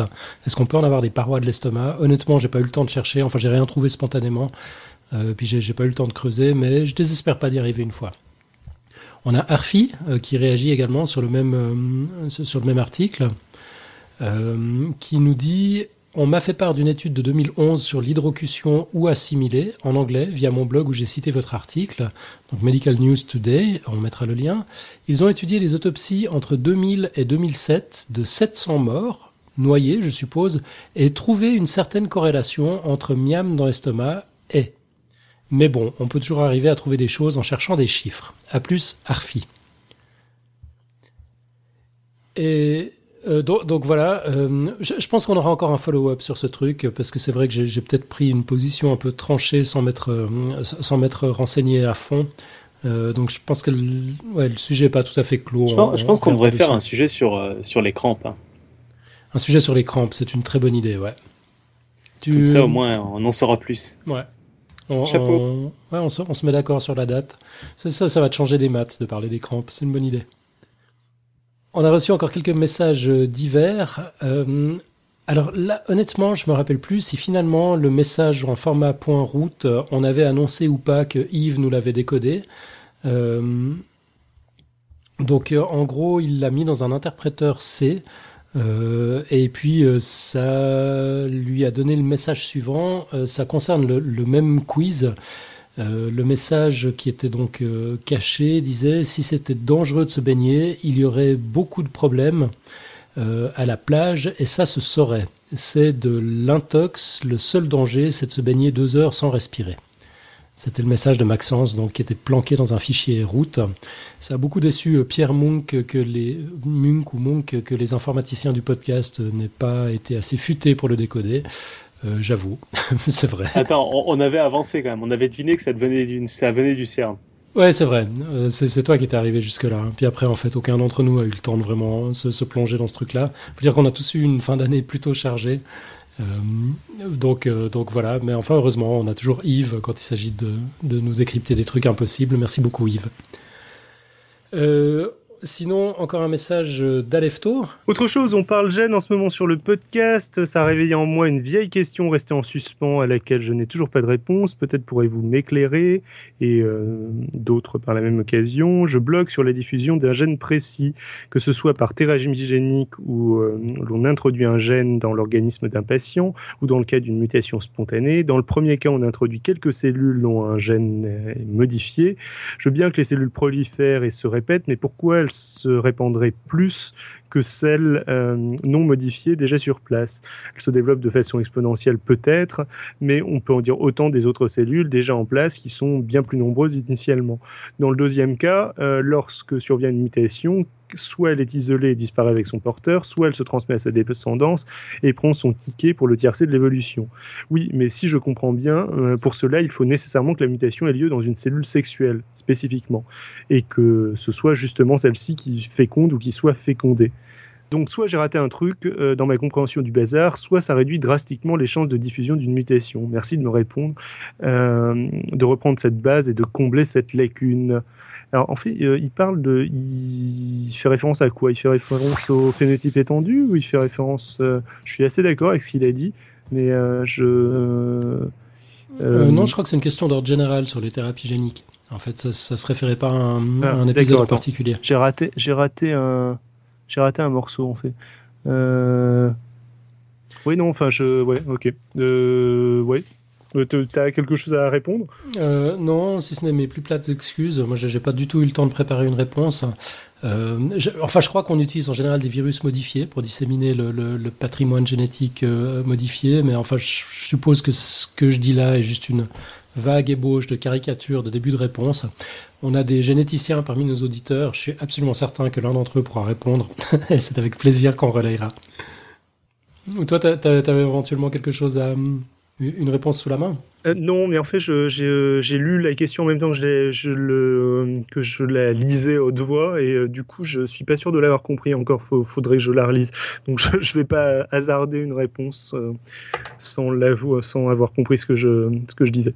PS, Billy, détrompe-toi, je jette mes mômes à l'eau après chaque pique-nique copieux à la plage, et je n'ai pas encore réussi à m'en débarrasser. Ils reviennent toujours. Je sais que l'eau est chaude, ça limite le risque d'hydrocution, et que les requins n'entrent pas dans le lagon. Mais bon, on espère toujours un peu. C'est le propre de l'homme. C'est beau. Une belle conclusion, hautement morale et philosophique. Euh, on a eu un message de euh, Snoopniginog, je pense que ça se prononce comme ça, qui nous dit J'ai cru comprendre que Robin cherchait un Minitel. J'en ai un à donner. Vous en voulez? Malheureusement, Robin n'est pas là ce soir. Mais Ah bah Justement, on en profite. Mais oui. Alors, Robin m'a laissé un message. Il a dit Oui, j'en veux. Envoyez-moi un maximum de Minitel à, au Palais de la Découverte. Donc, euh, Robin Jamais, Palais de la Découverte. Je vous laisse trouver l'adresse sur Internet. C'est merveilleux. Non, mais franchement, s'il reçoit vraiment un Minitel, je je sais pas, on fait la fête là. Je trouve ça génial. Après, je veux qu'il tweete de son Minitel. Ouais, c'est ça. Il faudrait que le Minitel soit configuré pour qu'il puisse tweeter depuis le Minitel. Bon, on, trouvera bien un volontaire qui va nous bricoler ça. Je suis sûr que c'est dans les cordes d'Yves. On, on négociera avec lui après l'émission. On a un message de Verrier qui nous dit euh, Bonjour, avez-vous un dossier ou un épisode qui traite du temps et principalement de la notion de présent? Sinon, avez-vous un projet de discussion ou de dossier sur le sujet, puisqu'à l'instant T, l'avenir est à venir et le passé est passé? Merci d'avance. Euh, bon, là, je sais pas, euh, l'un d'entre vous a une réponse. Je sais que euh, Mathieu voulait s'attaquer à la problématique du temps, mais que finalement, c'était un peu costaud. Euh, qu'il avait envisagé un temps d'inviter Étienne Klein pour venir en parler, mais je, sais pas si s'il avait pu avoir un contact ou pas. Ce serait pas mal, j'adore quand Étienne Klein parle du temps. C'est chouette si, si on pouvait l'avoir. Bon, sinon, on, on a l'interview du Père Noël aussi qu'on a entendu tout à l'heure, qui nous a quand même expliqué que le temps n'est pas ce qu'on croit. Euh, voilà, j'ai rien de plus à ajouter, je suis désolé. Donc, on n'a pas fait d'autres émissions sur le temps que l'interview du Père Noël tout à l'heure. Euh, un autre message de Christian euh, qui nous dit Bonjour, j'aimerais déjà vous dire que je suis abonné archi fan de votre podcast, même si malheureusement pour le moment j'ai pris du retard dans votre écoute à cause d'un mode de vie prenant, famille, travail et autres. Votre initiative est formidable et votre méthode de vulgarisation est excellente. C'est grâce à vous que les jeunes vont aimer la science. Mais si je suis un client facile car j'adore ça déjà au, euh, même si je suis un client facile car j'adore ça déjà au départ. Pour finir, j'aimerais vous demander un sujet sur le système solaire. On parle beaucoup d'exoplanètes et de Mars, mais très peu des autres planètes de notre système solaire et des ceintures d'astéroïdes. Bonne continuation et encore bravo, Christian. Alors euh, là-dessus, il n'y a pas encore un dossier sur le système solaire, mais on pourra le suggérer. Par contre, on a un dossier sur les exoplanètes qui arrive, donc désolé, on en parle beaucoup, mais Mais on n'en avait encore pas parlé sur Podcast Science des voilà. exoplanètes. Et hein. euh, ça arrive euh, sous peu, le dossier est quasiment prêt, donc il n'y a plus qu'à trouver une date, donc ça arrive. Puis après, euh, l'auteur des exoplanètes doit s'y connaître en, en Ouais, c'est- du système solaire aussi. C'est ça. On pourra toujours lui souffler un deuxième dossier du coup. Ouais, je pense. Mais ça, c'est une bonne idée en tout cas. On a Sylvain qui nous envoie encore un message. Bonjour, avant tout un énorme merci pour l'intérêt et la qualité de réalisation de ce podcast. Je l'ai découvert il y a six mois, je le rattrape bientôt les 155 épisodes que j'écoute avec plaisir chaque jour avec des périodes de déviation vers les podcasts que vous citez. L'intérêt des contenus, l'approche scientifique pragmatique et une vulgarisation parfaitement dosée font de ce podcast pour moi la référence. Merci de continuer chaque année avec autant de rigueur et de régularité. N'ayant pas le courage nécessaire pour des recherches approfondies, documentées et vérifiées, je me permets de vous proposer un sujet, la science et la religion étant un leitmotiv durant de nombreux épisodes. Je souhaiterais savoir si vous connaissez une recherche sur l'origine de la diffusion de certaines pratiques religieuses dans le but et la diffusion de euh, consignes sanitaires au plus grand nombre. En effet, je me demande si certaines pratiques religieuses, telles que le poisson du vendredi chrétien, l'interdiction du cochon, dans l'islam, ou les consignes de stockage de lait et de viande dans le judaïsme, ainsi que de très nombreuses euh, consignes concernant les pratiques sexuelles peuvent trouver des origines liées à la nécessité de diffuser des consignes sanitaires au plus grand nombre euh, à des époques où les moyens de communication ne permettaient que difficilement d'adresser le euh, de s'adresser au plus grand nombre. Ce sujet nécessiterait une approche d'historien plus que de scientifique, mais il est extrêmement dur de trouver des sources fiables dès qu'il s'agit de religion. Bonne continuation à vous, Sylvain alors, ce qui est sûr, c'est qu'il y a beaucoup euh, d'interdits alimentaires euh, qui sont des euh, ajouts récents, enfin récents, qui sont des, ajouts qui n'étaient pas présents à l'origine des différentes religions et qu'on peut à peu près dater. Ok, moi je, suis tombé récemment sur le passage de l'Ancien Testament qui, qui interdit de bouffer des moules. Donc ça, ça a l'air de dater d'il y a un moment. Oui, euh, euh, sur l'Ancien Testament, tu avais toute une, euh, as tout un tas de, enfin, bon, déjà l'Ancien Testament est pas pas un truc daté et Enfin, c'est quelque chose qui a vraisemblablement, c'est un recueil de textes qui a vraisemblablement été construit progressivement. Et en effet, eux ont des, des, consignes alimentaires très strictes, mais c'est même pas, c'est même pas définir ce qu'ils ne peuvent pas manger, c'est définir ce qu'ils peuvent manger, me semble-t-il. C'est-à-dire qu'ils ont une liste d'aliments autorisés. D'accord. Bon, en tout cas, c'est une question super intéressante. Mais, euh, mais je, ne pense pas que ce soit le cas euh, pour euh, l'interdiction du poisson le vendredi, pour l'interdiction de la viande le vendredi pour les chrétiens et l'interdiction du porc pour les musulmans. Ça, je, je, crois que c'est des, des trucs qui sont arrivés plus tard et qui sont, qui sont datés. Je fais peut-être erreur. Ce serait, ce serait à vérifier. Je m'étais intéressé à ça à une époque, mais je, là, j'ai oublié et je suis pas sûr de mes sources. Ok. Donc, on n'a on pas la réponse, désolé Sylvain, mais euh, si jamais David retrouve la réponse, ou bien si un auditeur spécialisé dans ces questions-là a, a, des éléments de réponse à fournir, ben on relayera avec, euh, avec plaisir. Et puis, on a un dernier message d'Alma Moka. Finalement, on a quand même mis presque tous les messages d'Alma Moka. Hein. Euh, qui nous dit Hello professeur Fun et la réjouissante équipe Podcast Science. Pas de dose de Podcast Science cette semaine pour enchanter mes oreilles en finissant les derniers préparatifs de Noël. C'est un peu égoïste et j'espère que Marie Simon sera guérie pour réveillonner. Je profite de cet email pour vous souhaiter à tous de joyeuses fêtes et une bonne émission. Cordialement, Alma Moka. C'était un message très court mais très sympa. Merci Alma Moka. De bonnes fêtes à toi aussi, d'ailleurs de bonnes fêtes à tout le monde. Et puis c'était le dernier message de, de la série. Du coup, on peut passer à la quote. Alors, les amis, qui c'est qui a préparé sa quote Toi, Alan, comme d'habitude. J'adore ce moment euh, où je vous mettrai mal à l'aise, où vous culpabilisez vaguement. Vous dites, ah merde, c'est vrai, tiens, une quote, il aurait fallu. Euh, la, la, quote, donc je vous ai déniché 10 euh, secondes avant le début de l'émission. je suis allé la chercher dans le registre littéraire ce soir, parce qu'après tout, c'est Noël. elle est de Charles Dickens, ça vient de A Christmas Carol, c'est un conte de Noël, je crois en français.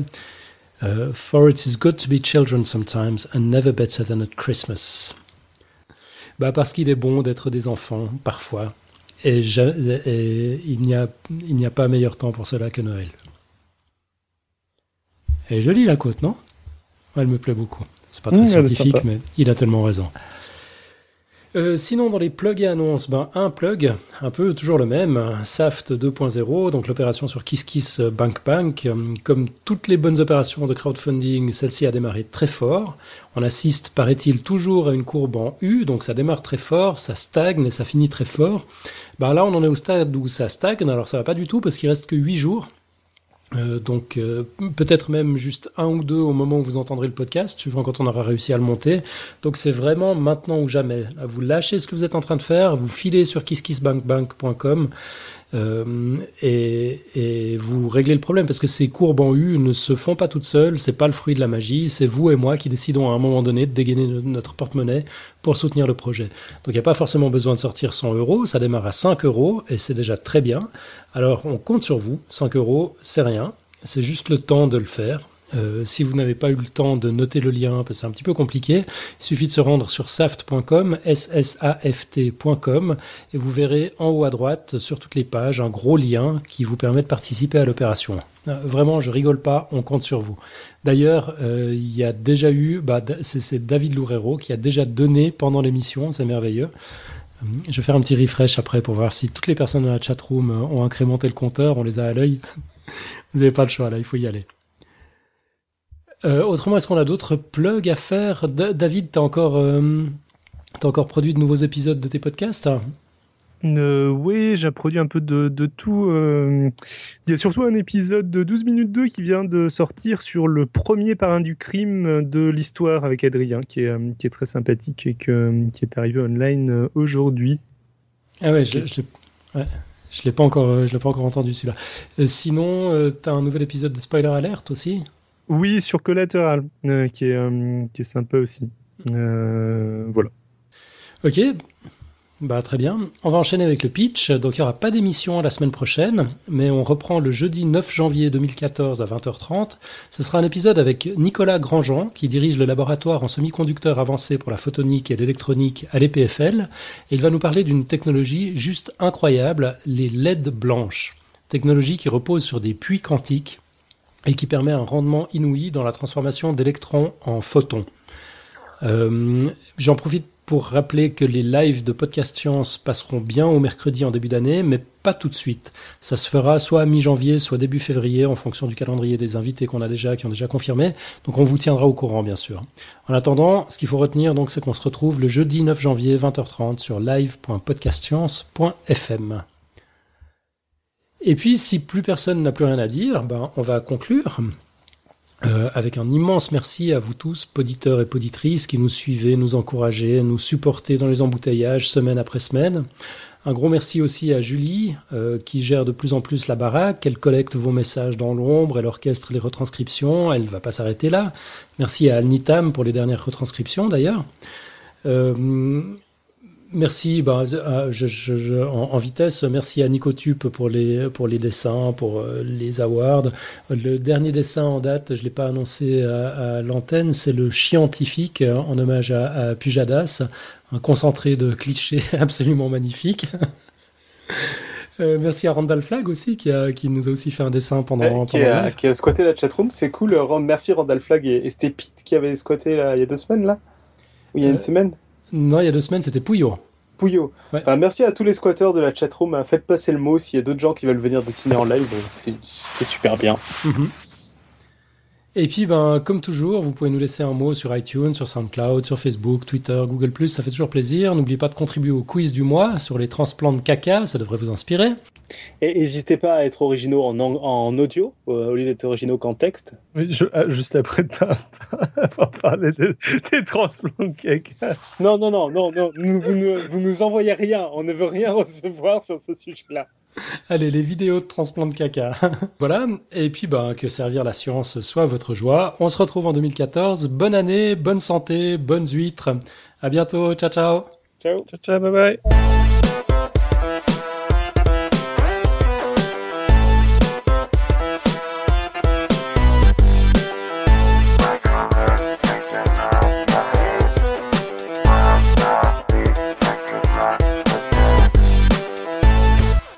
On a un message de Jean-Claude Battista. Voici un message banal, mais qui vient profondément du cœur. Bravo, bravo, bravo Vous êtes tous des Hubert Reeves, Brian Green. Je suis vraiment très impressionné. Le meilleur des podcasts est sur mon sujet préféré, qui est la science. Je suis quelqu'un qui s'instruit dans la bonne humeur grâce à votre savoureux podcast. Merci, bonne fête de Noël et à toute l'équipe. Bon, ça, je crois qu'il il, il doit être dans le top 3 des compliments. Oui. C'est merveilleux, ça. Merci beaucoup, Jean-Claude.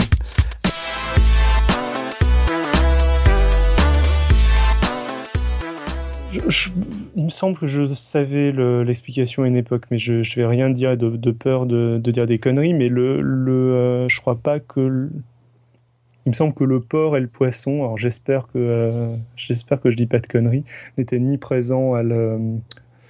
Bon, de, on coupera ça. Euh, je n'ai pas envie de me lancer dans un. Ok. Voilà, continuons.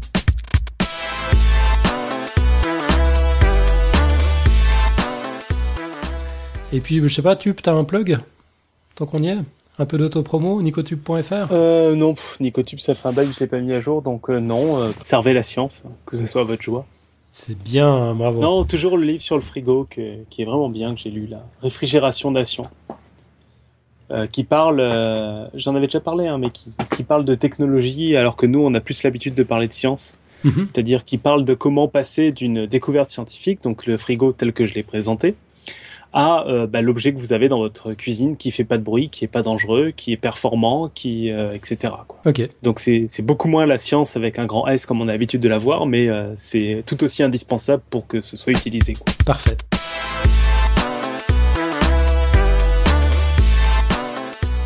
Non mais attends, je rêve où le Père Noël a pas laissé de côte. Ben non, il a pas laissé de côte. En fait, il est C'est un peu, vraiment un flemmard quoi. il est, il est un peu bougon le, le, le Père Noël. Hmm Ouais. Il, faut, il travaille un jour dans l'année et il râle quoi. Et à propos de Père Noël, hein, dans les anecdotes freestyle qui euh, comme ça, euh, Google a encore une fois fait euh, le site qui suit le, le trajet du Père Noël qui est juste merveilleux, donc n'hésitez pas à aller le consulter. Quoi. Et on trouve ça où? Euh, je pense qu'on peut taper Père Noël Google, je vais vous mettre le lien dans la chatroom. Ok, merveilleux. Ah, le clavier de Nico, ça faisait longtemps qu'on l'avait pas entendu.